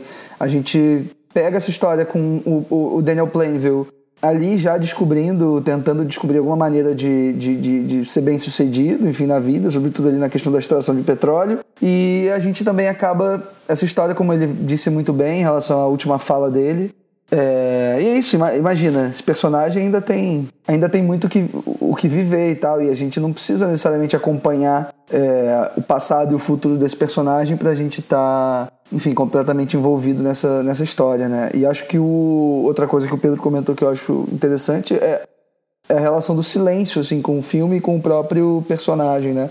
Eu acho bem representativo esse, esse tempo que o que o PTA usa no começo do filme sem nada ser dito, sabe? O tempo que ele deixa o rosto do, do Daniel Day-Lewis em tela para a gente ir conhecendo esse personagem aos poucos e através dos, dos mínimos detalhes, entende?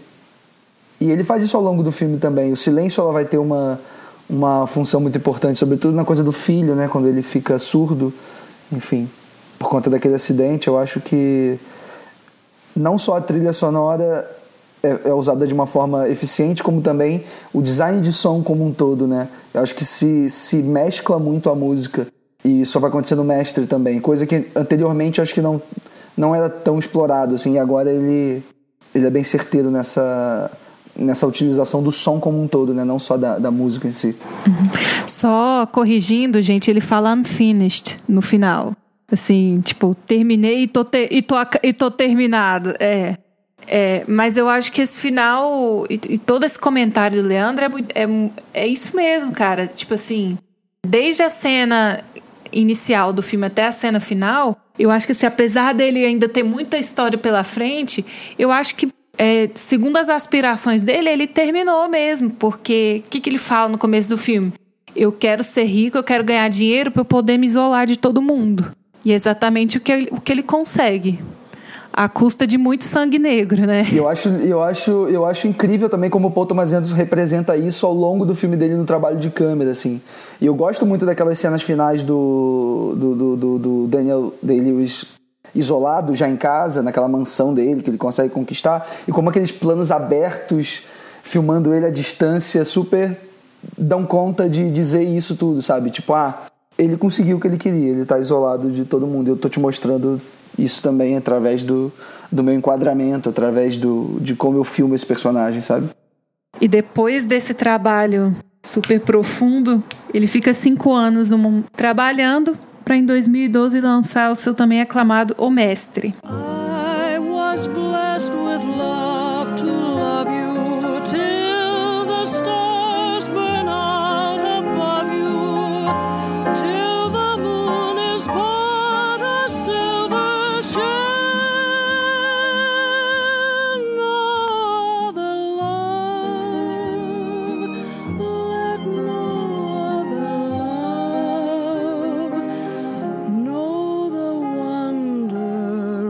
Ao término da Segunda Guerra Mundial, o marinheiro Freddie Quell, Joaquim Phoenix, tenta reconstruir sua vida. Traumatizado pelas experiências em combate, ele sofre com ataques de ansiedade e violência e não consegue controlar seus impulsos sexuais. O Fábio Rocha mandou as considerações dele sobre o mestre. Bom, falar do Mestre aqui um pouquinho. O Mestre é um filme de transição. Se do Jogada de Risco ao Sangue Negro a gente tem um cinema claramente influenciado por Scorsese, John Huston, Altman, a partir do Mestre tem uma guinada mais radical, né? Todo artista, quando lança uma obra plena, tipo Sangue Negro, muda o foco e experimenta formas alternativas e mais radicais. O Mestre é mais hermético. É, a narrativa e o visual são mais difusos, mais difíceis. Se antes o Altman, que é a principal influência de, do Paul Thomas Anderson, aparecia com Mesh, Nashville, Shortcuts, até Perigoso a Deus, em O Mestre a gente vê mais o Altman dos Três Mulheres, de imagens, quinteto, Basement, ali dos anos 80, né? O Honra Secreta. Claro que ele ah, não abre mão das outras influências dele, tipo John Huston. John Huston serviu de base com o documentário Let There Be Light. Esse documentário serviu de base pro roteiro do Mestre. O ponto de partida que fala sobre veteranos de guerra que estavam sendo entrevistados e tal. Também tem cineastas mais filosóficos, Tennessee Malick com Badlands, o Angelopoulos com Viagem dos Comediantes, tem o Tarkovsky com Andrei Rublev. Enfim, é, tudo isso forma uma massa para se nascer o novo estilo do Paul Thomas Anderson, mais hermético, mais difícil, mais complexo e mais elegante. Os filmes são mais bonitos ainda, são mais filosóficos, né? São mais abertos e, enfim, são grandes filmes e ele tenta equilibrar essa equação aí no Vício Inerente, que é o filme seguinte, que ele tenta meio que pegar ah, o que ele fazia no Bug Nights e misturar com isso que ele faz no Mestre. Dá certo, funciona, mas eu acho o Mestre um experimento ainda mais elegante, mais potente. Eu acho que é isso mesmo, assim, eu vejo esse filme trabalhando com assuntos muito mais maduros e um, com um foco maior né, no que está acontecendo ali. A gente não tem tantas tramas entrelaçadas e várias narrativas acontecendo ao mesmo tempo. Vocês concordam com o que ele disse no áudio? Concordo, concordo plenamente. Eu acho que é, há uma mudança aqui no cinema dele, tanto.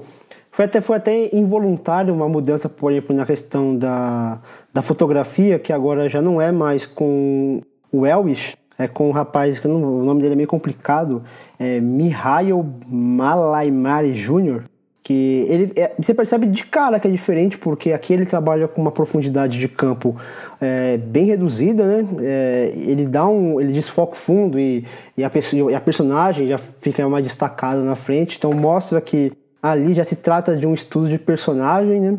Apesar do filme anterior, Sangue Negro, também falar bastante de um personagem específico, a gente acompanhar a trajetória dele, eu acho que aqui ele se aprofunda um pouquinho mais. É, a gente falou que no Sangue Negro a gente não, não precisava de background, que a gente nem. a história nem precisaria disso, e aqui já é diferente, né? Porque, como se trata de, uma, de, uma, de um estudo de um personagem, então já tem questões de background, já entende um pouquinho mais o porquê aquele personagem é daquele jeito perturbado, o, o Quill.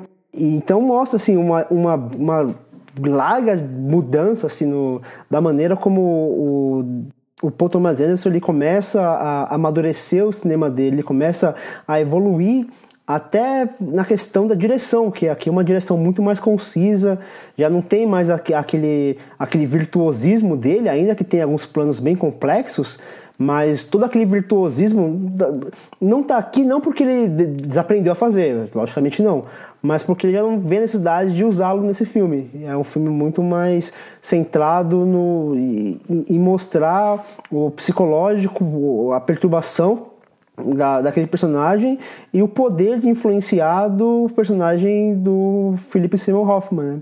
que é a maneira como ele domina a cena, porque ele domina a todos, exceto a esposa dele, já falei isso mais pra frente, mas é, acho que o filme ele é muito mais focado, muito mais centrado. Acho que não, ele, não, ele não tem nada ali que eu consiga ver e eu falo, pô, isso daqui tá sobrando. Acho um filme muito mais enxuto também.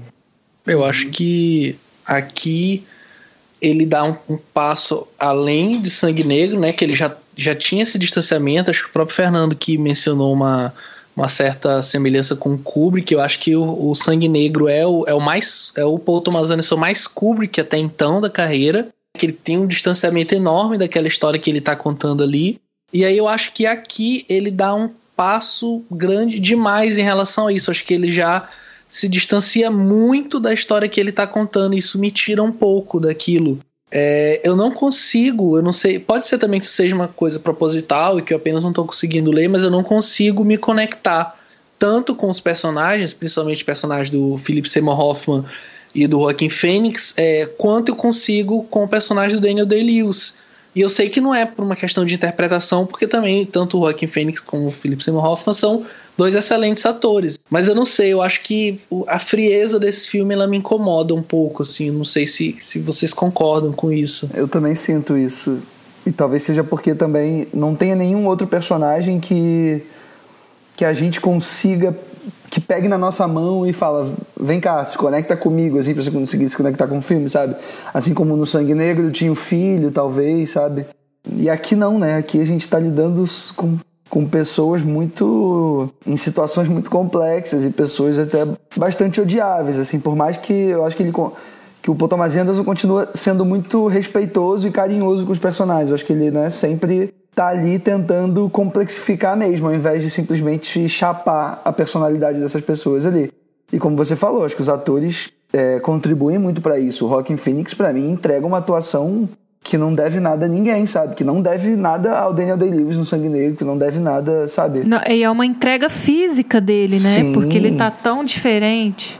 Tá, muito diferente. E, e- e você tem uma coisa. O, o Fernando comentou muito bem sobre a troca ali de, de, de, de- de diretor de fotografia, né? Eu não sei exatamente qual foi o, o motivo. Talvez tenha sido mais uma questão de agenda mesmo. Que o Robert Elswit é um cara que trabalha muito, assim, né? Até antes de, de começar. Ele tava fazendo outro filme, não vou lembrar qual que é, mas acho que não sei se era Piratas do Caribe. Era um, era um filme mais popular, assim, mais blockbuster. O, o Elswit é um cara que trabalha, que trabalha já é muito experiente, né? Antes mesmo de começar com o Paul Thomas Anderson, ele já tinha uma carreira consolidada assim na indústria de Hollywood. Então eu imagino que tenha sido por questões de agenda mesmo, mas eu acho que foi uma troca até interessante assim, porque esse esse cara ele faz um trabalho muito interessante filmando em 65 milímetros, sabe? Que depois, enfim, e projetando em 70 milímetros depois no cinema e tal. E acho que é é uma escolha muito acertada porque contribui para essa coisa que o Fernando falou também da, da profundidade de campo reduzida, sabe? Ele consegue. E acho foda porque Olha só, um diretor ele poderia escolher, por exemplo, filmar em 65mm para filmar O Sangue Negro, né? Que seria um filme que tem aquelas externas muito muito características, muito aqueles planos bonitos e tal e amplos. E, e o Paul Thomas Anderson não, ele faz isso justamente para filmar interiores e closes e, sabe, situações mais intimistas é isso, ele não está sendo exibido ao filmar em 65mm, ele está justamente buscando uma característica muito específica, que é essa questão da profundidade de campo e, da, e óbvio, da textura também, né, do, do grão e tal da, da película, para compor esses personagens, assim, isso é bem legal. Apesar de gostar muito das atuações, eu vejo pouco arco sendo desenvolvido ali na personagem da Amy Adams, até do próprio Philip Seymour Hoffman, assim, eu acho que o, o- quem brilha mesmo é o personagem do, do Joaquim. Mas eu tenho problema, assim, em alguns momentos com o ritmo do filme, assim. Eu assistindo, eu fiquei meio cansada ali da segunda metade pra frente. Eu não sabia onde que, que o roteiro queria chegar na história. É, mas eu achei uma boa resolução, assim. O arco do, do personagem do Joaquim, ele é muito de- bem definido e, e eu acho bonita a maneira como ele, como ele encerra o filme, assim. É, dá pra perceber um amadurecimento em que ele conquista até certo ponto uma, uma paz interior que ele não tinha, né? Ele era muito perturbado no começo do filme. Mas às vezes eu sinto o filme um pouco lento, um pouco arrastado pra mim. Eu só lembro daquelas cenas do, do barco, sabe? A água, o rastro da água atrás, sabe? De algum modo, de algum modo, o Paul Thomas Anderson ele dá, ele confere a seus personagens finais, talvez não felizes propriamente, mas acalentadores, sabe? Finais. É... Acontecem tantas merdas na vida dos personagens que ele prefere deixar os personagens, no final de tudo, numa situação um pouco melhor. Eles se É meio que encontravam. um respiro, é né, assim, de, de tudo que já aconteceu com eles ali em cena. Que a Marina mencionou essa questão da dele ter um arco, ter um certo amadurecimento no final, e acho que aqui no Mestre, o Paul Thomas Anderson ele traz essa questão da, da religião, né, não só na figura do Philip Seymour Hoffman e a causa, né, que seria ali um, um anacronismo para a cientologia, mas em relação a como essas religiões elas estão afetando as pessoas, que era uma coisa que ele já vinha com- comentando de alguma forma leve. O Sangue Negro tem um pouco disso, né, na figura do, do, do Paul Dano ali, como ele se relaciona com aqueles fiéis, e principalmente aquela cena do, do batismo do, do personagem Nossa, Daniel Day-Lewis que é uma cena. cena assim sensacional. E aqui eu acho que ele traz isso de novo, né? Porque ele meio que ele tá construindo um discurso de que beleza, essa pseudo religião é uma merda, o cara inventa tudo e é basicamente construído em cima de retórica e discursos vazios, mas de alguma forma essa religião ela deu um propósito pro personagem do Joaquim Fênix, sabe? Por mais que ele tenha subvertido isso e levado pro lado de não, ninguém vai mexer com o Philip Seymour Hoffman, ninguém vai falar mal, que eu vou descer o cacete, eu vou ficar maluco, mas de alguma forma isso direcionou ele. E até Perfeito. na hora que a família do Philip Seymour Hoffman quer expulsar o Joaquim Fênix, ele fala: não, não foi ele que falhou, nós falhamos com ele, vamos tentar ajudar esse cara de alguma forma. Eu acho isso muito interessante, assim, como ele coloca aqui. É muito interessante. É muito interessante porque e você comentou bem no Sangue Negro, assim. O personagem Paul Dano também faz o Daniel Plainville se confrontar com os próprios fantasmas, sabe?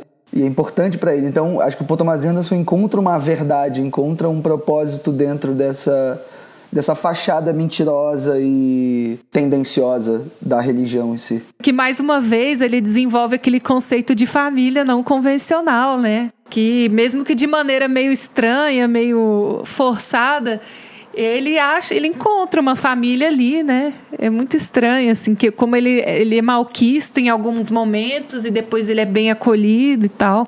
Mas ele tem uma segurança ali, ele se sujeita a algumas coisas ridículas só para ter a segurança de estar pertencendo a alguma coisa, como aquela sequência demorada, que eles põem o cara para sentir o que que tá na parede, o que que tá na janela, sabe? É meio ridículo aquele momento, assim, leva ele a um limite, assim, a uma exaustão total. Mas ele se sujeita porque ele acha que ali é uma oportunidade de, não sei, de melhorar ou de ter pelo menos um, uma família, né? E, e ele, o próprio personagem é cético em relação a tudo. Ele sabe que aquilo tudo é uma fachada, mas Sim. ao mesmo tempo ele prefere.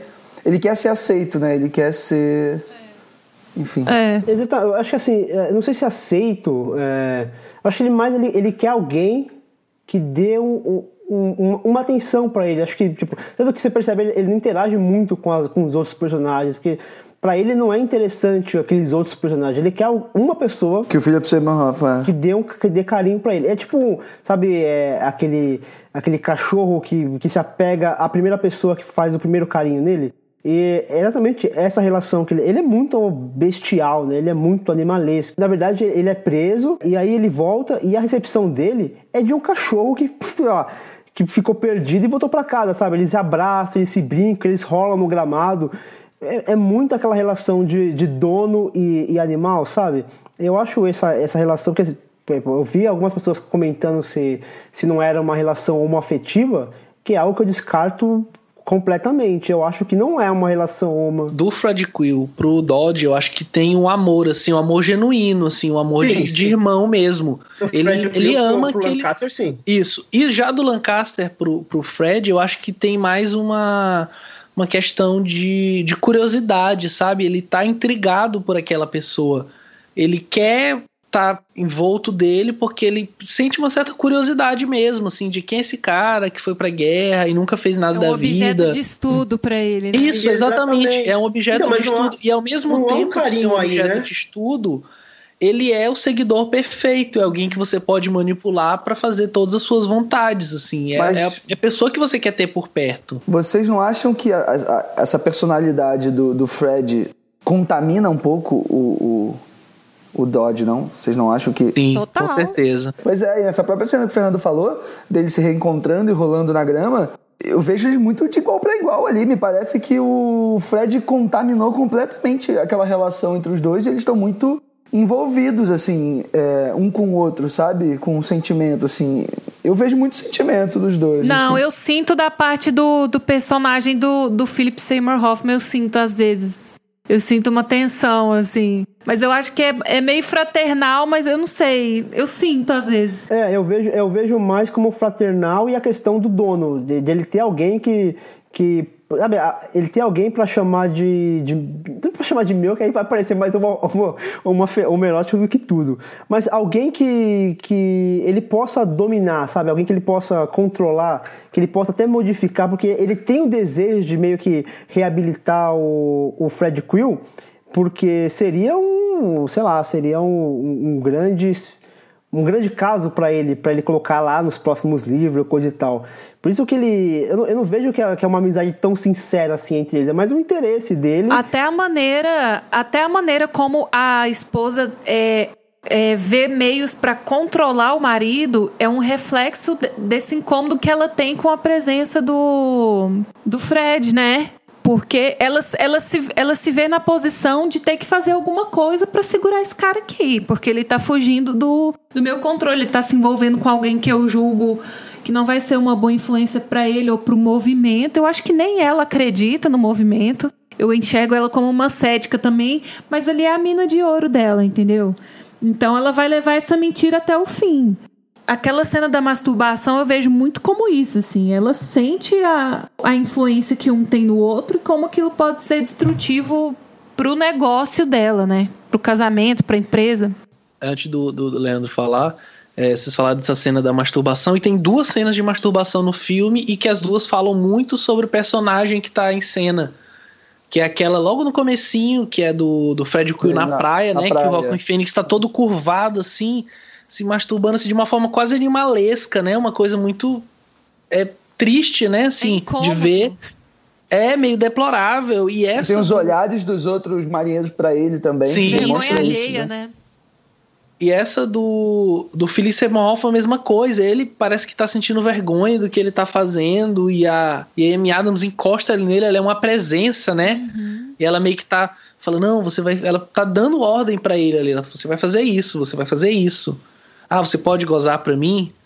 E ele tá ali é, submisso a ela naquele momento, pelo menos, né? Isso meio que Não, eu acho que o desmistifica filme todo. figura. Não, eu acho que o filme, eu acho que o filme todo ele é submisso a ela. Ela que controla tudo, ela que determina o momento certo de lançar o livro, ela que determina o momento certo de viajar para Inglaterra para ali desenvolver a, o dogma deles e tudo. Eu acho que ela ela é a verdadeira mestre do filme, porque ela que controla, o- basicamente, o Lancaster é meio que um objeto dela, né?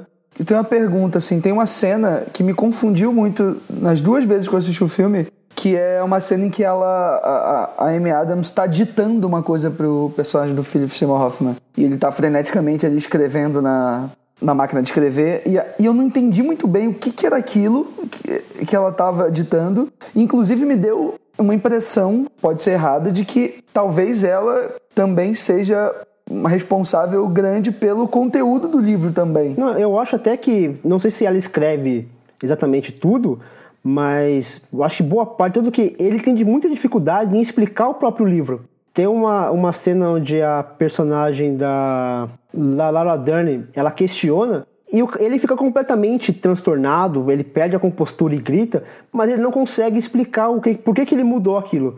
Então, ele escreve basicamente, talvez, é, sobre é, o- quase como que di- ditando né, o que a esposa dele diz, mas ele às vezes não faz não- não faz ideia do que ele está escrevendo ali. Tanto que ele fala uma bobagem, né? Tipo, há um trilhão de anos já, já era pensado isso daí, sabe? Umas coisas que não fazem o menor sentido, porque ele não, ele não sabe o que ele está fazendo ali. Ele tem o dom da oratória, né? A gente percebe isso, que ele tem um dom de, de falar, ele tem aquela lábia. Por exemplo, a cena, aquela cena dele conversando com, com Fred Quill, aquele interrogatório do não pisque, aquilo mostra o poder que ele tem de, extrair informação de alguém. E a cena é muito bem feita, né, cara? O Joaquim Phoenix dá um, dá um show ali. Tipo, eu fiz o teste, tentei ver aquela cena sem piscar e confesso que falhei. e é muito foda com ele, depois no final, naquela cena final com a, com a menina, enfim, que ele vai que ele vai transar ali e tudo, como ele reproduz essa, esse jogo com ela, né? É muito boa, cara. Se apropriando justamente de toda a, a bagagem ali que ele adquiriu com, com o mestre dele. Enfim. Como ele tá pouco cagando pra aquela religião, sei lá, aquele culto, porque ele utiliza de forma totalmente errada, né, cara? Não é, não é daquele jeito que utiliza. Sim, né? Nada a ver. É, não, e eu acho que ele só. Eu acho que era só um teste, né? Vamos ver se dá certo. Não deu certo? Beleza, vamos continuar aqui de boa. É, bem isso mesmo. E eu acho que depois dessa atuação expressiva do Joaquim nesse filme, ele vai estrelar o próximo trabalho do Paul Thomas Anderson, que é o Vício Inerente, lançado em 2014.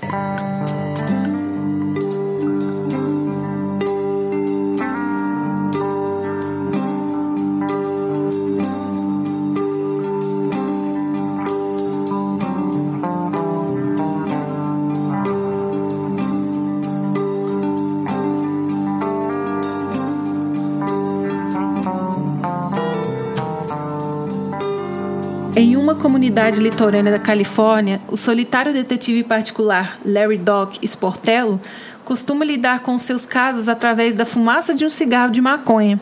Um dia ele recebe a visita inesperada da ex-namorada Shasta, por quem ainda sente algo.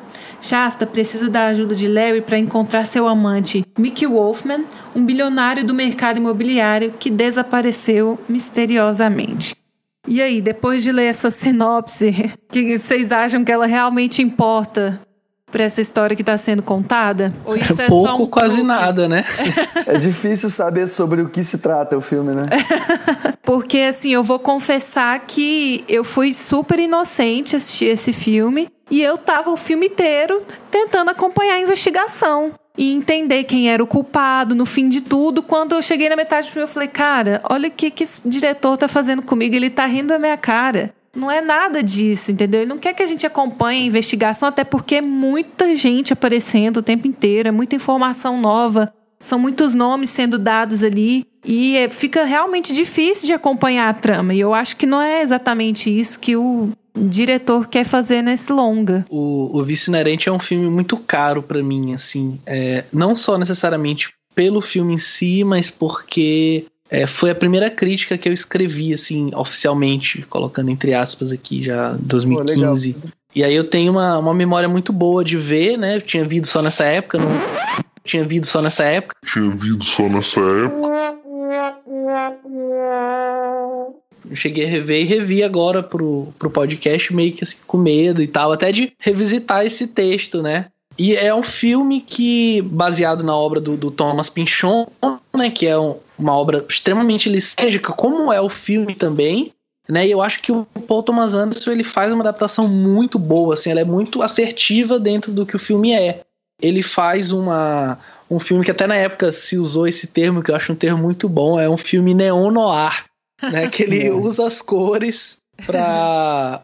Neon noir ensolarado, né? É, pois é, verão. eu acho isso muito legal. Verão. Né? E é intencional, ele falou isso, ele falou que ele queria que o filme tivesse a imagem ou o visual de um fim de tarde praiano. É, e eu acho que assim, mais que o, que o estudo de personagem, ele faz um estudo aqui de toda uma, uma geração, sabe? Sim, com certeza. Todos os estereótipos dos hips estão ali, mas ele trata isso de uma maneira tão debochada, sabe? O tal do hip do pé sujo, cara, eu ri tanto com isso no filme, sabe? Porque era o hip, é o hip decadente, né? O hip já não era legal ser hip é, mais, né? Ainda tinha que ter o pé sujo, sabe? E ele tá cagando. Ele vai transar com a menina com o pé sujo, sabe? É, e ele não tá nem aí. Isso não é o tipo de. Não é o tipo de comentário que vai vir a ofendê-lo, sabe? Ele tá mais preocupado com a ética pessoal dele, de, de, resolver o crime enquanto ele fuma um cigarro, enquanto ele passeia na praia, sabe? Eu acho que esses elementos da, da cultura hippie, anos 70, anos 80, ele traz, ele ambienta muito bem, mas de uma forma muito bem humorada, assim. Até o papel do policial carrasco ali é, é é muito controverso, assim, muito. Aquelas é cenas meio homoeróticas, né? A cena da banana, do picolé no carro, gente, e como ele estende, ele prolonga aquele plano um tempão. E o Joaquim Phoenix ficou olhando. É. E o personagem do Joaquim atrás, assim, ela no fundo olhando, tipo assim, ele nos representa nesse momento. O que, que esse cara tá fazendo, sabe? Eu acho que é, ele consegue ser. Ele consegue ser mais bem-humorado até que no Bug Nights, né? Porque aqui os temas não são tão pesados quanto são lá no Bug Nights. Eu acho que ah, aqui ele usa um, um artifício muito bom de, de roteiro que é assim, o personagem, o principal Doc, né, que é vivido por Rock Fênix, totalmente diferente do mestre, assim, todos os sentidos, né? Ele é um drogado, assim, ele, ele não usa droga apenas de forma recreativa, ele é como o Leandro falou, ele é um hippie quando não era mais, não tava mais na moda ser hippie. E eu acho legal como ele usa o roteiro e ele usa a montagem para levar a gente a ter a mesma sensação de que ele tem essa questão de não lembrar direito as coisas e de não saber se ele sonhou, se realmente aconteceu. Então, tipo, é. você vai, pula pra uma cena, aí você acha que vai ter relevância, mas não, mas será que isso realmente aconteceu? Ele vai usando isso para te confundir. Não, ele, vive num, ele vive num mundo próprio dele, né? Assim, e até agora eu não sei dizer se a narradora era uma pessoa real ou não, sabe? A menina que narra a história. Porque ela, do mesmo jeito que ela surge, ela desaparece. Fora a Shasta, ninguém mais interage com ela. Elas aparecem juntas em uma cena, apenas assim, de flashback e tal. E eu adoro como no começo do filme tem a própria ética dele, sabe? Tipo assim, eu sou, do, eu sou drogada, eu fumo maconha, mas a Shasta só saiu comigo porque eu sou o único drogado que ela conhece que não, que não faz. que não usa êxtase, sabe? Ele tem a ética dele ali, entendeu? Eu não lavo meu pé, mas. É um filme que evoca uma coisa meio Alice no País das Maravilhas, né? De uma coisa que várias situações vão acontecendo e uma, uma situação às vezes contradiz a outra e confunde mais a nossa cabeça. Uhum. E uma profusão de nomes e de situações e de, enfim, resoluções que não, não parecem chegar nunca e personagens que aparecem e desaparecem. E é isso, como o Pedro falou, a gente fica cada vez mais envolto dentro dessa aura drogada e chapada. É isso, a gente, a gente nem precisa ficar chapado para se identificar com os personagens e é, tratar isso como de uma forma subjetiva, assim, porque a própria montagem, a- o próprio design de som fazem isso pela gente. E eu gosto muito do. É uma proposição muito interessante, tipo assim, e se eu fizesse uma história sobre um detetive que não lembra das coisas É. que ele investigou? Sabe, tipo um memento? O cara tá investigando um crime e não lembra de nada? Só que muito mais desapegado do que um memento, por Muito exemplo. Ele mais, tá é. preocupado com a estrutura e tal. Puta, mas você tá cagando pra aquela. Sabe, pra. pra- É, não, a motivação pre- pessoal dele é conseguir voltar com a ex, entendeu? É, então, isso, É por isso que é ele tá assim, envolvido. porque eu, vi- eu li uma entrevista com o Paul Anderson sobre esse filme, em que a entrevistadora justamente pergunta pra ele, tipo, ah, mas é, sobre o que é esse filme, assim? Mais do que sobre o que é este livro, né? Que eu acho que muito provavelmente toda essa aula deve vir muito do Pinchão também, eu não li, mas é, pela fama do livro, do autor, me parece que é uma coisa que vem muito do livro, assim. Mas, e aí essa entrevistadora pergunta pra ele, e eu gosto muito da resposta dele, e que tem, acho que tudo a ver com toda a carreira dele, assim. Ele diz que pra ele o filme é mais sobre o quanto a gente sente saudade das pessoas, do quanto a gente sente falta das pessoas. Pra mim, o, a grande questão norteadora do Vício Inerente é a relação dele com a Shasta, né? Muito bem construída, por sinal. Sim, ele faz um negócio interessante que a gente, vinha, a gente veio de um filme que ele faz um estudo de personagem e aqui ele faz quase que um estudo de público. Ele testa o público o tempo todo. Ele provoca, ele joga pistas falsas. E tem um- uma cena que eu acho que reflete bem isso, é que tem um momento que o filme ele dá uma paradinha assim, aí mostra o, o Doc montando quase um quadro com todos os personagens e fazendo ligação. Eu não sei se alguém teve a curiosidade de pausar aquilo, mas aquilo não leva a lugar algum. claro que não. Ah, tem certeza que não. Ele coloca lá, ele coloca ali, tipo, como se, como se, como se a- o público ficasse, olha, ele tá quase encontrando alguma coisa, mas não leva a lugar algum, é um monte de risco que, algum, alguns, sabe aquela, aquele risco ali, seguindo um caminho, tem alguns que saem até pra fora do, pra fora do quadro. É muita maconha, gente, meu Deus do céu. Eu achei aquilo tão hilário, mas tão, mas tão divertido. E então, ele testa o próprio, o próprio espectador nesse sentido. Eu, eu acho assim, um diretor que talvez não tivesse essa, essa casca ou essa canja que o, que o Paul Thomas Anderson tem, não sei se a galera compraria esse tipo de filme. Então é uma pergunta que eu faço pra vocês. Você acha que esse, esse filme ele, ele tem essa, essa coisa descontraída, divertida, uma coisa que você tá assistindo uma coisa achando que é uma coisa, e quando na verdade não é sobre nada disso que você tá pensando. Você acha que numa, numa mão de um outro diretor que não tivesse essa, essa, sei lá, essa fama ou essa, como vou dizer, esse prestígio que tem o Thomas Anderson, será que a gente compraria essa história? Eu acho que eu não vou falar nem de prestígio, vou falar que o, o que torna isso possível é a sensibilidade do diretor, assim, de saber equilibrar esses momentos, porque o filme é totalmente debochado, mas ele consegue construir essa, esse relacionamento desse casal, que nem é casal mais, e a gente compra totalmente aquele, aquela cena de flashback dos dois na chuva. É uma cena lindíssima, lindíssima. É linda, E né? ele tem uma fala muito importante. A, a, a narradora até diz assim. Que era um momento bem próximo, quando o relacionamento deles já estava para acabar, já estava ruindo, assim. E, sinceramente, sabe, quando a gente tá perto de terminar, a gente tem esses momentos intensos com a outra pessoa, né? Então, ele tem essa sensibilidade de saber dosar e de saber construir bem um personagem pra gente não ficar totalmente alheio, porque era muito fácil ficar perdido nesse filme e só, né? Mas o que, que você acha, Pedro? É, como eu falei, eu acho que é o contrário, assim. Se esse filme tivesse qualquer outro nome na direção e no roteiro, eu acho que seria um filme mega aclamado, sabe? Assim como o Embriagado de Amor, eu acho que eles são filmes irmãos ne- nesse sentido, de serem criticados e até subestimados. Porque, por exemplo, Embriagado, você vir de Bug Nights e Magnolia, você espera um negócio que vai explodir sua cabeça, que vai ser impactante. E aí você vê um filme, uma comédia romântica bem construída, bem acima da média, você fala, é, não é o filme que eu queria. E eu acho que aqui é a mesma coisa, você tá vindo de Sangue Negro, tá vindo do mestre, e aí vem Vício Inerente, e você esperava muito mais, você esperava um outro Sangue Negro, você esperava um outro mestre, sabe? Mas é um filme muito bom, eu acho que ele sofre desse mal de ser um filme do Paul Thomas Anderson. mas, é um filme que me agrada muito. Você você entende como as pessoas contraditórias, sabe? Se o diretor ele se apega ao estilo, ele tá se repetindo. Se o cara é super inventivo, cada hora ele tá na pira de fazer uma coisa diferente, a gente reclama porque não é o filme que eu tava esperando, né? Eu prefiro que seja como Paul Thomas Anderson. Cada hora me traz uma coisa diferente e aí a gente decide se gosta ou não, mas é bom ter essa versatilidade no, no cinema dele. É, até porque, fazendo um exercício de, de imaginação, a gente viu Sangue Negro, que era centrado no personagem, que era um filme frio viu o Mestre, que era do mesmo jeito, no filme frio. Se de repente a gente visse um filme de investigação frio, com um frio, protagonista é. sério, a gente ia falar agora, ia estar tá falando agora a mesma coisa que a gente falou dos Dardenne, que eles estavam se repetindo já em determinado Verdade. ponto, sabe? E é muito bom quando, quando o diretor se propõe a quebrar justamente essa expectativa do que o público, o mercado tem dele mesmo, sabe?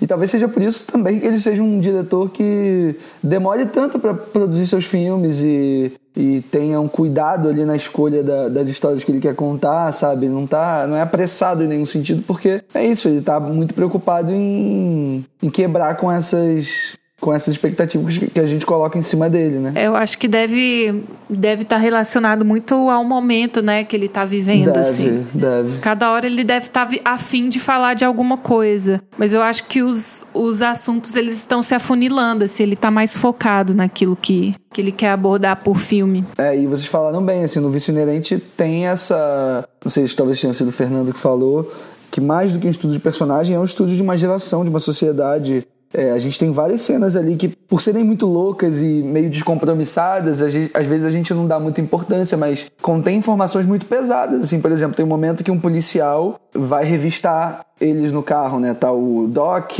e aquela, aquele dentista maluco e aquela galera toda ali dentro, completamente chapado, louco. E aí o policial vira e fala: Ah, mas é porque agora a gente tá parando todo mundo, sei lá, qualquer pessoa de cabelo grande que tiver em grupo, assim. E isso, olha isso, sabe? Uma mentalidade que você pensa. O filme se passa é, em 1970, né? Um ano depois do, da coisa do Charles Manson, da Sharon Tate e tal. Então você imagina o nível de paranoia que não existia para aquela geração ali naquela sociedade, sobretudo ali onde o filme se passa, sabe? Então o Vício Inerente dá conta também de dar diversas pistas e fazer diversos comentários sobre essa situação assim que o país e aquela sociedade estava passando e de uma forma descontraída. E da menina que da, da menina que eles encontram lá no Canino Dourado, que ela tá sempre sendo internada numa numa clínica de reabilitação e tá sempre fugindo para poder ficar lá consumindo droga e, sabe, e com um cara bem mais velho do que ela, eles até insinuam que seja uma pedofilia, aí ela fala: "Não, já sou maior de idade" e tal. Mas a gente vê que começou bem antes esse tipo de coisa.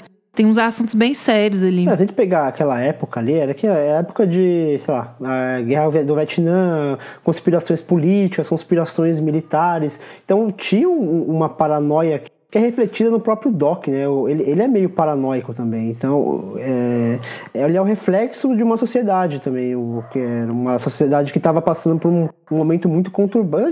Eu falo, a gente fala sociedade, na verdade, sociedade americana, que, era, que é onde a história é contada, né? Passava por uma situação de muita paranoia e, e o Doc, ele representa essa essa paranoia de, um, de uma nação que naquele momento, sabe, ninguém sabia para onde ela estava indo, qual era o caminho que ela estava tomando. Tava parecendo meio perdida assim no que ela queria na, na, nas questões militares e, e, políticas.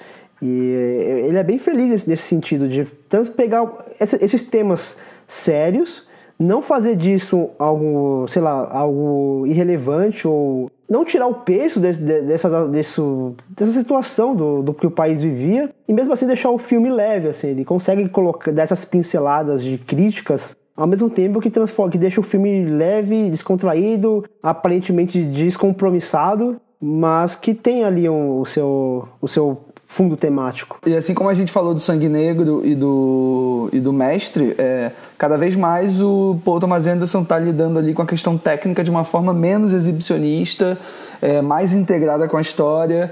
Aqui no Vicente a gente tem também a trilha do Johnny Greenwood, que se mistura mais ainda com o design de som e com as músicas é, enfim, que o Paul Thomas Anderson escolhe, né, da, da, cultura pop em si. É isso, parece que as coisas vão ficando mais invisíveis, a, a questão técnica vai ficando mais invisível para que essa história, essa trama, enfim, seja mais bem proveitosa e mais bem revelada ao público, né? É, assim, só para eu encerrar, para mim, quando eu termino de ver esse filme, assim, só me, só me deixa mais ansiosa, só me dá mais vontade de saber o que, que vem depois, entendeu? Porque é isso, né? Ele traz uma coisa diferente cada vez e por mais que não seja aquilo que a maioria das pessoas esteja esperando, isso me deixa otimista, assim, querendo saber o que, que vem por aí, né? Nesse trama fantasma. É, o Fernando mencionou a, questão da narradora, não sei se o Fernando foi a Marina, da, da né, que é interpretada pela Joanna Nilsson. Eu tô aqui com a minha crítica aberta da época, eu fiz uma, uma análise interessante sobre isso, porque eu enxerguei ela como se fosse uma muleta narrativa. Alguém que tá ali para fazer a história andar e tal. Mas em determinado momento, eu acho que ela aparece muito mais como uma espécie de consciência dele, sabe? As Uhum. intervenções dela são muito assertivas, assim, sabe? Ela compõe aquela história, compõe a personalidade dele e ajuda a dar mais profundidade, assim. E ela que bota as dúvidas na nossa cabeça sobre realmente se isso aconteceu, é alguma paranoia, alguma, Uhum. sabe, viagem de droga dele, assim. Não é só alguém de fora, né? Tem um, um pouco da consciência dele mesmo, não é verdade? É, até aquele momento que eles recebem um telefone pra comprar droga, no momento em que eles não conseguem achar droga no mercado. Ah, vamos lá nesse endereço então, comprar droga. E ela fala: gente, vocês estão loucos que vocês vão atrás desse telefone, vocês nem sabem se isso aí é um policial, né? Ela dá uns toques, assim, bem pontuais. E só pra comentar rapidinho sobre o que a Marina falou do que tá por vir, assim, a gente se propôs aqui a não comentar o trama fantasma, né? Apesar de, nesse momento que a gente tá gravando, por mais que, que, que esse programa seja lançado bem depois do, do, do lançamento do filme, e o, eu e o Fernando já vimos, mas é, a gente se propôs a não comentar o filme porque provavelmente a gente vai ter um programa é, do próprio cinematório e tal, falando mais especificamente sobre ele e tal. E também a gente aqui no plano de sequência acaba tendo que, por conta do tempo, delimitando os filmes que a gente vai discutir de cada diretor e tal. Mas só para fazer um comentário breve, assim, eu acho que é surpreendente a forma como o Paul Thomas Anderson encara o Trama Fantasma, que eu acho também completamente, não sei se o Fernando concorda comigo, mas completamente diferente do que ele faz no Vício Inerente.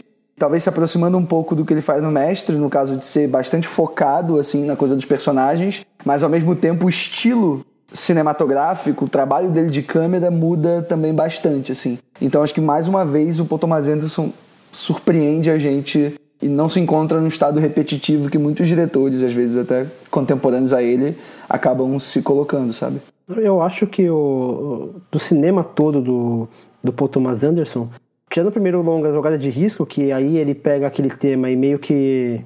Eu não falo tema, assim, na verdade, a estética, e repete bastante da estética em Bug Night.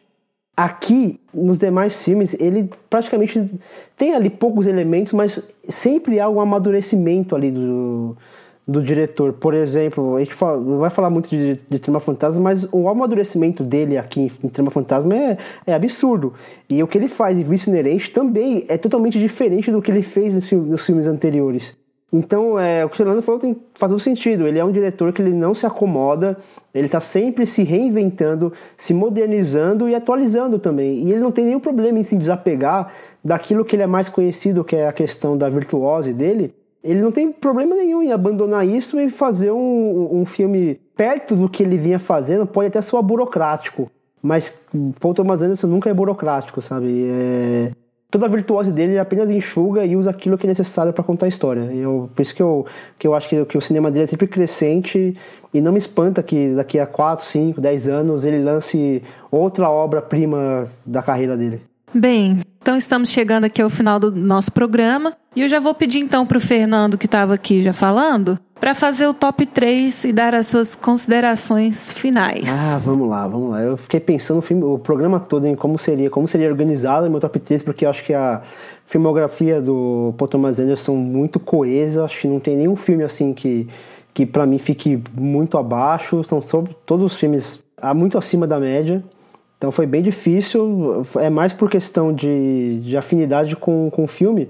Mas antes, só, que, só para fechar o, as minhas considerações finais sobre o, o, o diretor, eu considero o Paul Thomas Anderson um, um, um diretor que, que vai durar por muito tempo seu cinema, vai ser estudado por muito tempo. Falei no começo do programa assim, eu me sinto privilegiado por estar acompanhando a carreira do Paul Thomas Anderson e acompanhar essa evolução dele, poder ver os filmes dele inédito no cinema, poder acompanhar essa evolução é, é fantástico. Para mim ele é ele é sim um, um diretor genial no que ele faz e ele é um dos poucos diretores da, da sua geração que tem essa esse tesão, sabe, de fazer cinema. Ele, ele, é um apaixonado por cinema, ele é um consumidor de cinema. E saber que, que a formação dele foi vendo o filme enriquece ainda mais. Não que não desmerecendo a faculdade de cinema, que não é esse o ponto. Mas, sei lá, eu, eu me sinto muito mais próximo de um diretor que eu, como o, o, o Thomas Anderson, que joga tanta referência no, no cinema e você identificar essas referências também eu acho um exercício bem, bem interessante. Agora falando do meu top 3, é, eu vou colocar em terceiro lugar O Mestre, que eu acho um filme tematicamente relevante, a questão do que é, o filme até cita que todo mundo tem um mestre. É, eu acho eu acho esse tema muito forte porque a, a, gente vive assim um período assim onde as pessoas se deixam se influenciar muito fácil por qualquer texto bem escrito, por qualquer orador com uma certa fluência, com uma boa retórica e esse filme ele é bem relevante nesse sentido. A gente pode aplicar isso à religião, à política, à filosofia, ao que for, sabe? É, esse poder da, da palavra, de como essa palavra ela é usada para ludibriar as pessoas, eu acho isso bem interessante. Em segundo lugar, eu coloco Sangue Negro. Sim, é um filme perfeito, eu, eu considero um filme perfeito, mas por ser um filme tão distante, não é o que eu mais gosto do, do Paul Thomas Anderson. Ele tá falando de filme que a gente mais gosta, então, apesar de ser um filme maravilhoso, eu ainda gosto mais do primeiro lugar, que é o Magnolia. Eu acho um filme, assim, potente. É um filme que ele consegue mesclar a coisa técnica, toda, todo o virtuosismo do diretor com o talento que ele tem de emular sentimentos, de trazer à tona, de buscar sentimentos que são arraigados, que são tão profundos e extrair dos seus atores as suas melhores interpretações. Aqui a gente tem um trabalho fabuloso do Seymour Hoffman, mesmo que de forma discreta. A gente tem um trabalho magnífico do Tom Cruise. Sou fascinado por este filme, por isso eu coloco ele na minha primeira posição. E você, Pedro, qual é o seu top 3? Eu acho que o, o, o Paul Thomas Anderson ele é um diretor muito centrado assim, em relação ao que ele quer fazer, sabe? Ele, ele constrói histórias e ele consegue contá-las de uma forma muito boa, assim. Ele tem um olhar muito acurado, na, na, principalmente na direção de câmera, assim. Ele tem o mise-en-scène, o mise-en-place muito bons. Ele tem o domínio de tudo que está acontecendo ali e isso meio que é, faz com que os filmes dele pareçam basicamente obras de arte, assim. Você pode parar qualquer filme dele, tirar print e emoldurar, assim. Que o controle é absurdo daquilo. Eu acho que ele só tem melhorado em relação a isso primeira fase toda da carreira dele, mesmo eu tendo citado que ele estava ali meio que procurando um jeito de fazer cinema, mas a procura dele já era um jeito de fazer cinema muito bom, já era um cinema maduro, sabe? Ele não tem um filme que você possa dizer que é abaixo da média, pelo contrário, assim, os filmes dele são bem acima, são filmes maduros, são filmes que têm temáticas fortes. Eu acho que ele é um diretor, como o Fernando falou, que ainda vai propiciar assim grandes obras pra gente do cinema. E aí, chegando rapidinho no meu top 3, é, primeiro eu fazer uma menção rosa para Embriagado de Amor, que até alguns minutos atrás estaria no meu terceiro lugar, mas continuo ele né, ocupando o terceiro lugar no meu coração. é, mas terceiro lugar eu coloco o Vice Inerente, né, pelo que eu falei, é um filme que cresceu para mim agora na revisão. E é um filme assim, bem diferente, bem descolado da filmografia do Paul Thomas Anderson, mas nem por isso um filme fraco, um filme menor. É, segundo lugar, eu vou colocar Magnolia. Tudo que a gente comentou sobre o filme, por tudo que o mundo inteiro já comentou sobre esse filme. É um filme muito bem construído.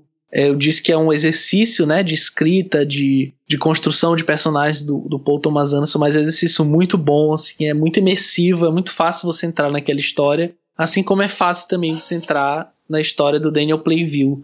E Sangue Negro é meu primeiro lugar no top 3. Eu não vou fazer essa maldade que o Pedro fez de ignorar o empregado de amor, mas eu vou dar uma trapaceada no meu top 3.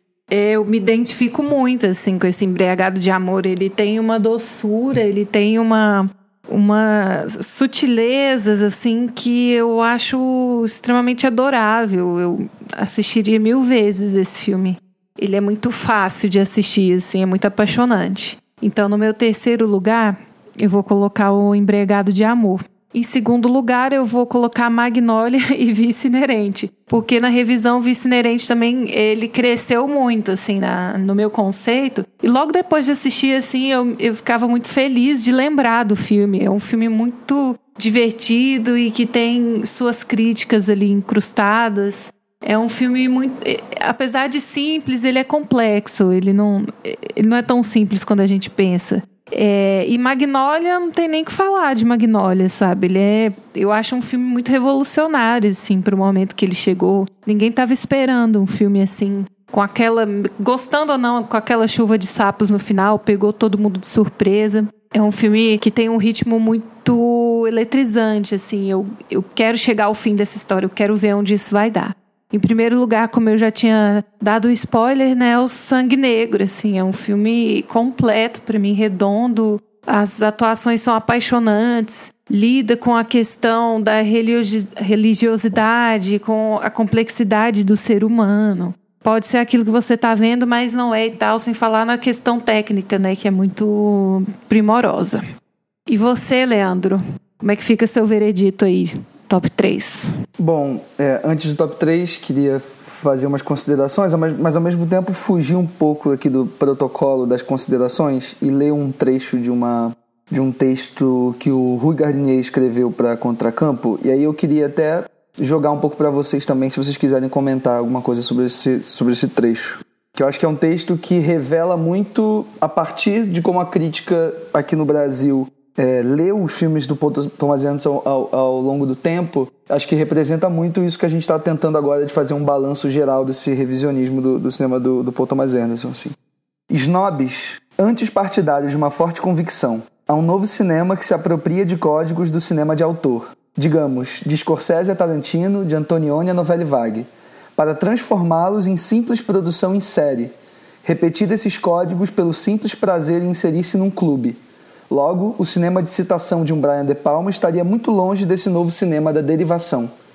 O cinema de autor deixa de ser um saco de gatos que abriga muitas estéticas diferentes e torna-se, como bem quer o marketing cultural necessário em nossa cultura, uma grife. E aí, depois, em outro texto sobre Embriagado de Amor, o Gardinier escreve assim: Tomara que venha logo o dia em que Paul Thomas Anderson conseguirá se desamarrar da influência de seus confrades no atual momento, seus filmes ainda dão a impressão de um cinema de arte pré-fabricado. Pesado.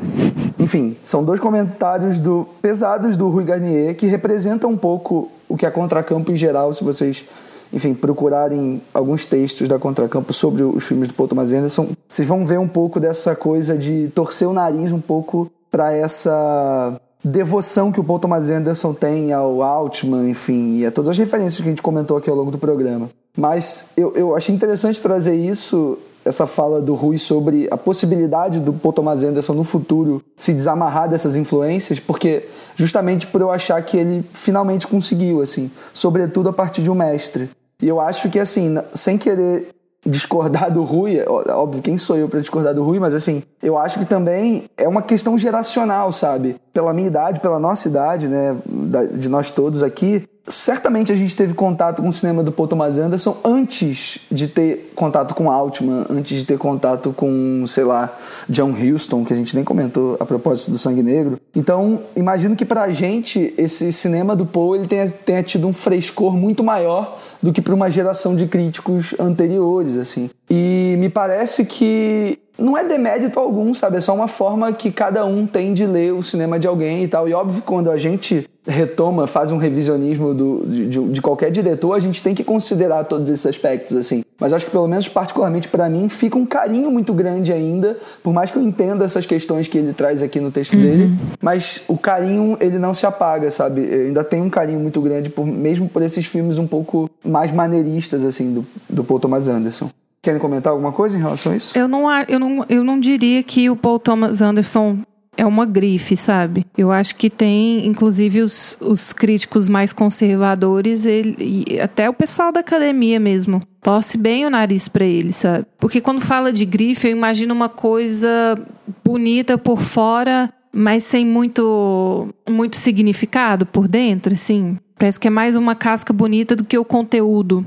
E eu não vejo o cinema do Paul Thomas Anderson nessa forma, assim. Uma forma bonita sem conteúdo. Eu gosto mais de pensar que ele une as duas coisas, sabe? O conteúdo numa vitrine bem bonita. É a única coisa que eu tenho a dizer. É, assim, só comentando brevemente, eu acho que, é, assim como quando você vai assistir um filme, é, que você vai achar dele é também resultado da sua experiência cinematográfica anterior àquele filme, né? E tudo que te levou a estar ali. Eu acho que quando você faz um filme, isso é ainda maior, né? E o fato do, do, dos filmes, somente no início da carreira do Paul Thomas Anderson, eles refletirem as influências que ele teve, é, é normal, sabe? Assim como o, o Scorsese vai lá beber no, no Michael Powell, e muitos cineastas é, americanos vão lá beber no Kurosawa, vão beber no, no Ozu, no Naruse, no Mizoguchi. Eu acho que ele vai e bebe desses caras também até o ponto que ele fala, beleza, aqui é o meu estilo. O Leandro falou que ele acha que ele chega nesse estilo no Mestre, acho que o próprio Sangue Negro já é um pouco isso, assim, o filme dele. É, mas ainda sem deixar de ter essas, essas influências. Eu concordo com o que a Marina falou em relação a cinema dele ser uma, uma grife, né? Sua fala foi bem assertiva, assim. Eu acho que agora o Leandro pode fazer o top 3 dele pra gente. Tá, sem, sem, sem mais delongas, é, só queria fazer uma menção honrosa ao Trama Fantasma, é o último filme do, do Paul Thomas Anderson, e me impressiona muito a maneira como ele articula questões muito diferentes da, da que ele vinha articulando até aqui, e entrega um filme que me, me encantou muito, assim, eu tô querendo agora dar um espaço e tal e tô, tô, tô ansioso para saber como que esse filme vai, vai ser para mim no futuro, assim, porque ele me impacta de uma forma muito grande, sobretudo em relação ao terceiro ato, que eu não vou falar nada para não dar spoiler para ninguém, mas acho que ele ressignifica muitas coisas ali no, no, na estrutura de roteiro que ele escolhe trabalhar no Trama Fantasma. É, em terceiro lugar eu coloco o Magnolia, em segundo, Embriagado de Amor, em primeiro lugar, Sangue Negro. Então, dadas as devidas considerações finais, o nosso programa de número 6 vai ficando por aqui. Quero agradecer a presença de todos, inclusive dos nossos participantes. E fique aí ligado nas nossas redes sociais que tem muita novidade chegando. Tchau para vocês. Tchau, gente. Até a próxima. Tchau, pessoal. pessoal. Até a próxima. E ó, e deem uma chance para Empregado de Amor. Dê uma chance pra esse filme. Pois bem, eu gostaria de agradecer agora, em nome de toda a equipe do Plano Sequência do Cinematório, a todo mundo que mandou o seu feedback do, do último programa, que tem mandado recados pra gente, tem nos seguido no Twitter. E é claro, eu queria mandar um abraço, um agradecimento especial pro Diego Quaglia, o Fábio Rocha, Júlio Belissaro, Tiago Lúcio e Vinícius Brandão, que são os nossos ouvintes e também os nossos colegas lá do Telegram, que nos mandaram seus comentários em áudio para a gente ter esse debate sobre os filmes em pauta. Se você quiser, como sempre, estar tá em contato com a gente, enviar comentários, falar de programas passados, nós podemos nos encontrar nas nossas redes sociais. O facebook.com.br Plano Sequência Podcast, lá no Twitter, a gente está sempre interagindo, arroba PlanoSecCast, Plano SEQcast. E claro, aqui no post do programa tem uma área de comentários para você deixar aquele comentário maroto para gente. Ou então, mande para o e-mail planosequência@cinematório.com.br. Tudo junto, sem acento, assim como o cinematório, tá? Eu gostaria, claro, de estar agradecendo ao Cinematório pela hospedagem, pela parceria e pela confiança aqui no site. E se você quiser continuar vendo esse trabalho incrível sendo feito aqui, você pode se tornar um padrinho aqui do Cinematório. Então acesse lá o site padrim.com.br barra cinematório, descubra os nossos planos de apadrinhamento e contribua. Lembrando que o plano de sequência surgiu lá no nosso grupo do Telegram. Não deixe de conhecer o nosso grupo do Telegram, tá? Lá reúne uma galera super gente boa. A gente está sempre debatendo não só cinema, a gente debate arte, moda, todos os assuntos da atualidade, claro que com muito bom gosto, né, gente? Então eu espero vocês lá. No post desse episódio nós vamos deixar link para tudo que foi citado, tudo que interessa, a gente vai pôr aqui no, no corpo do nosso post, tá bom? Para você não ficar por fora de nada. O plano sequência fica por aqui. Um grande abraço para vocês e até o próximo mês.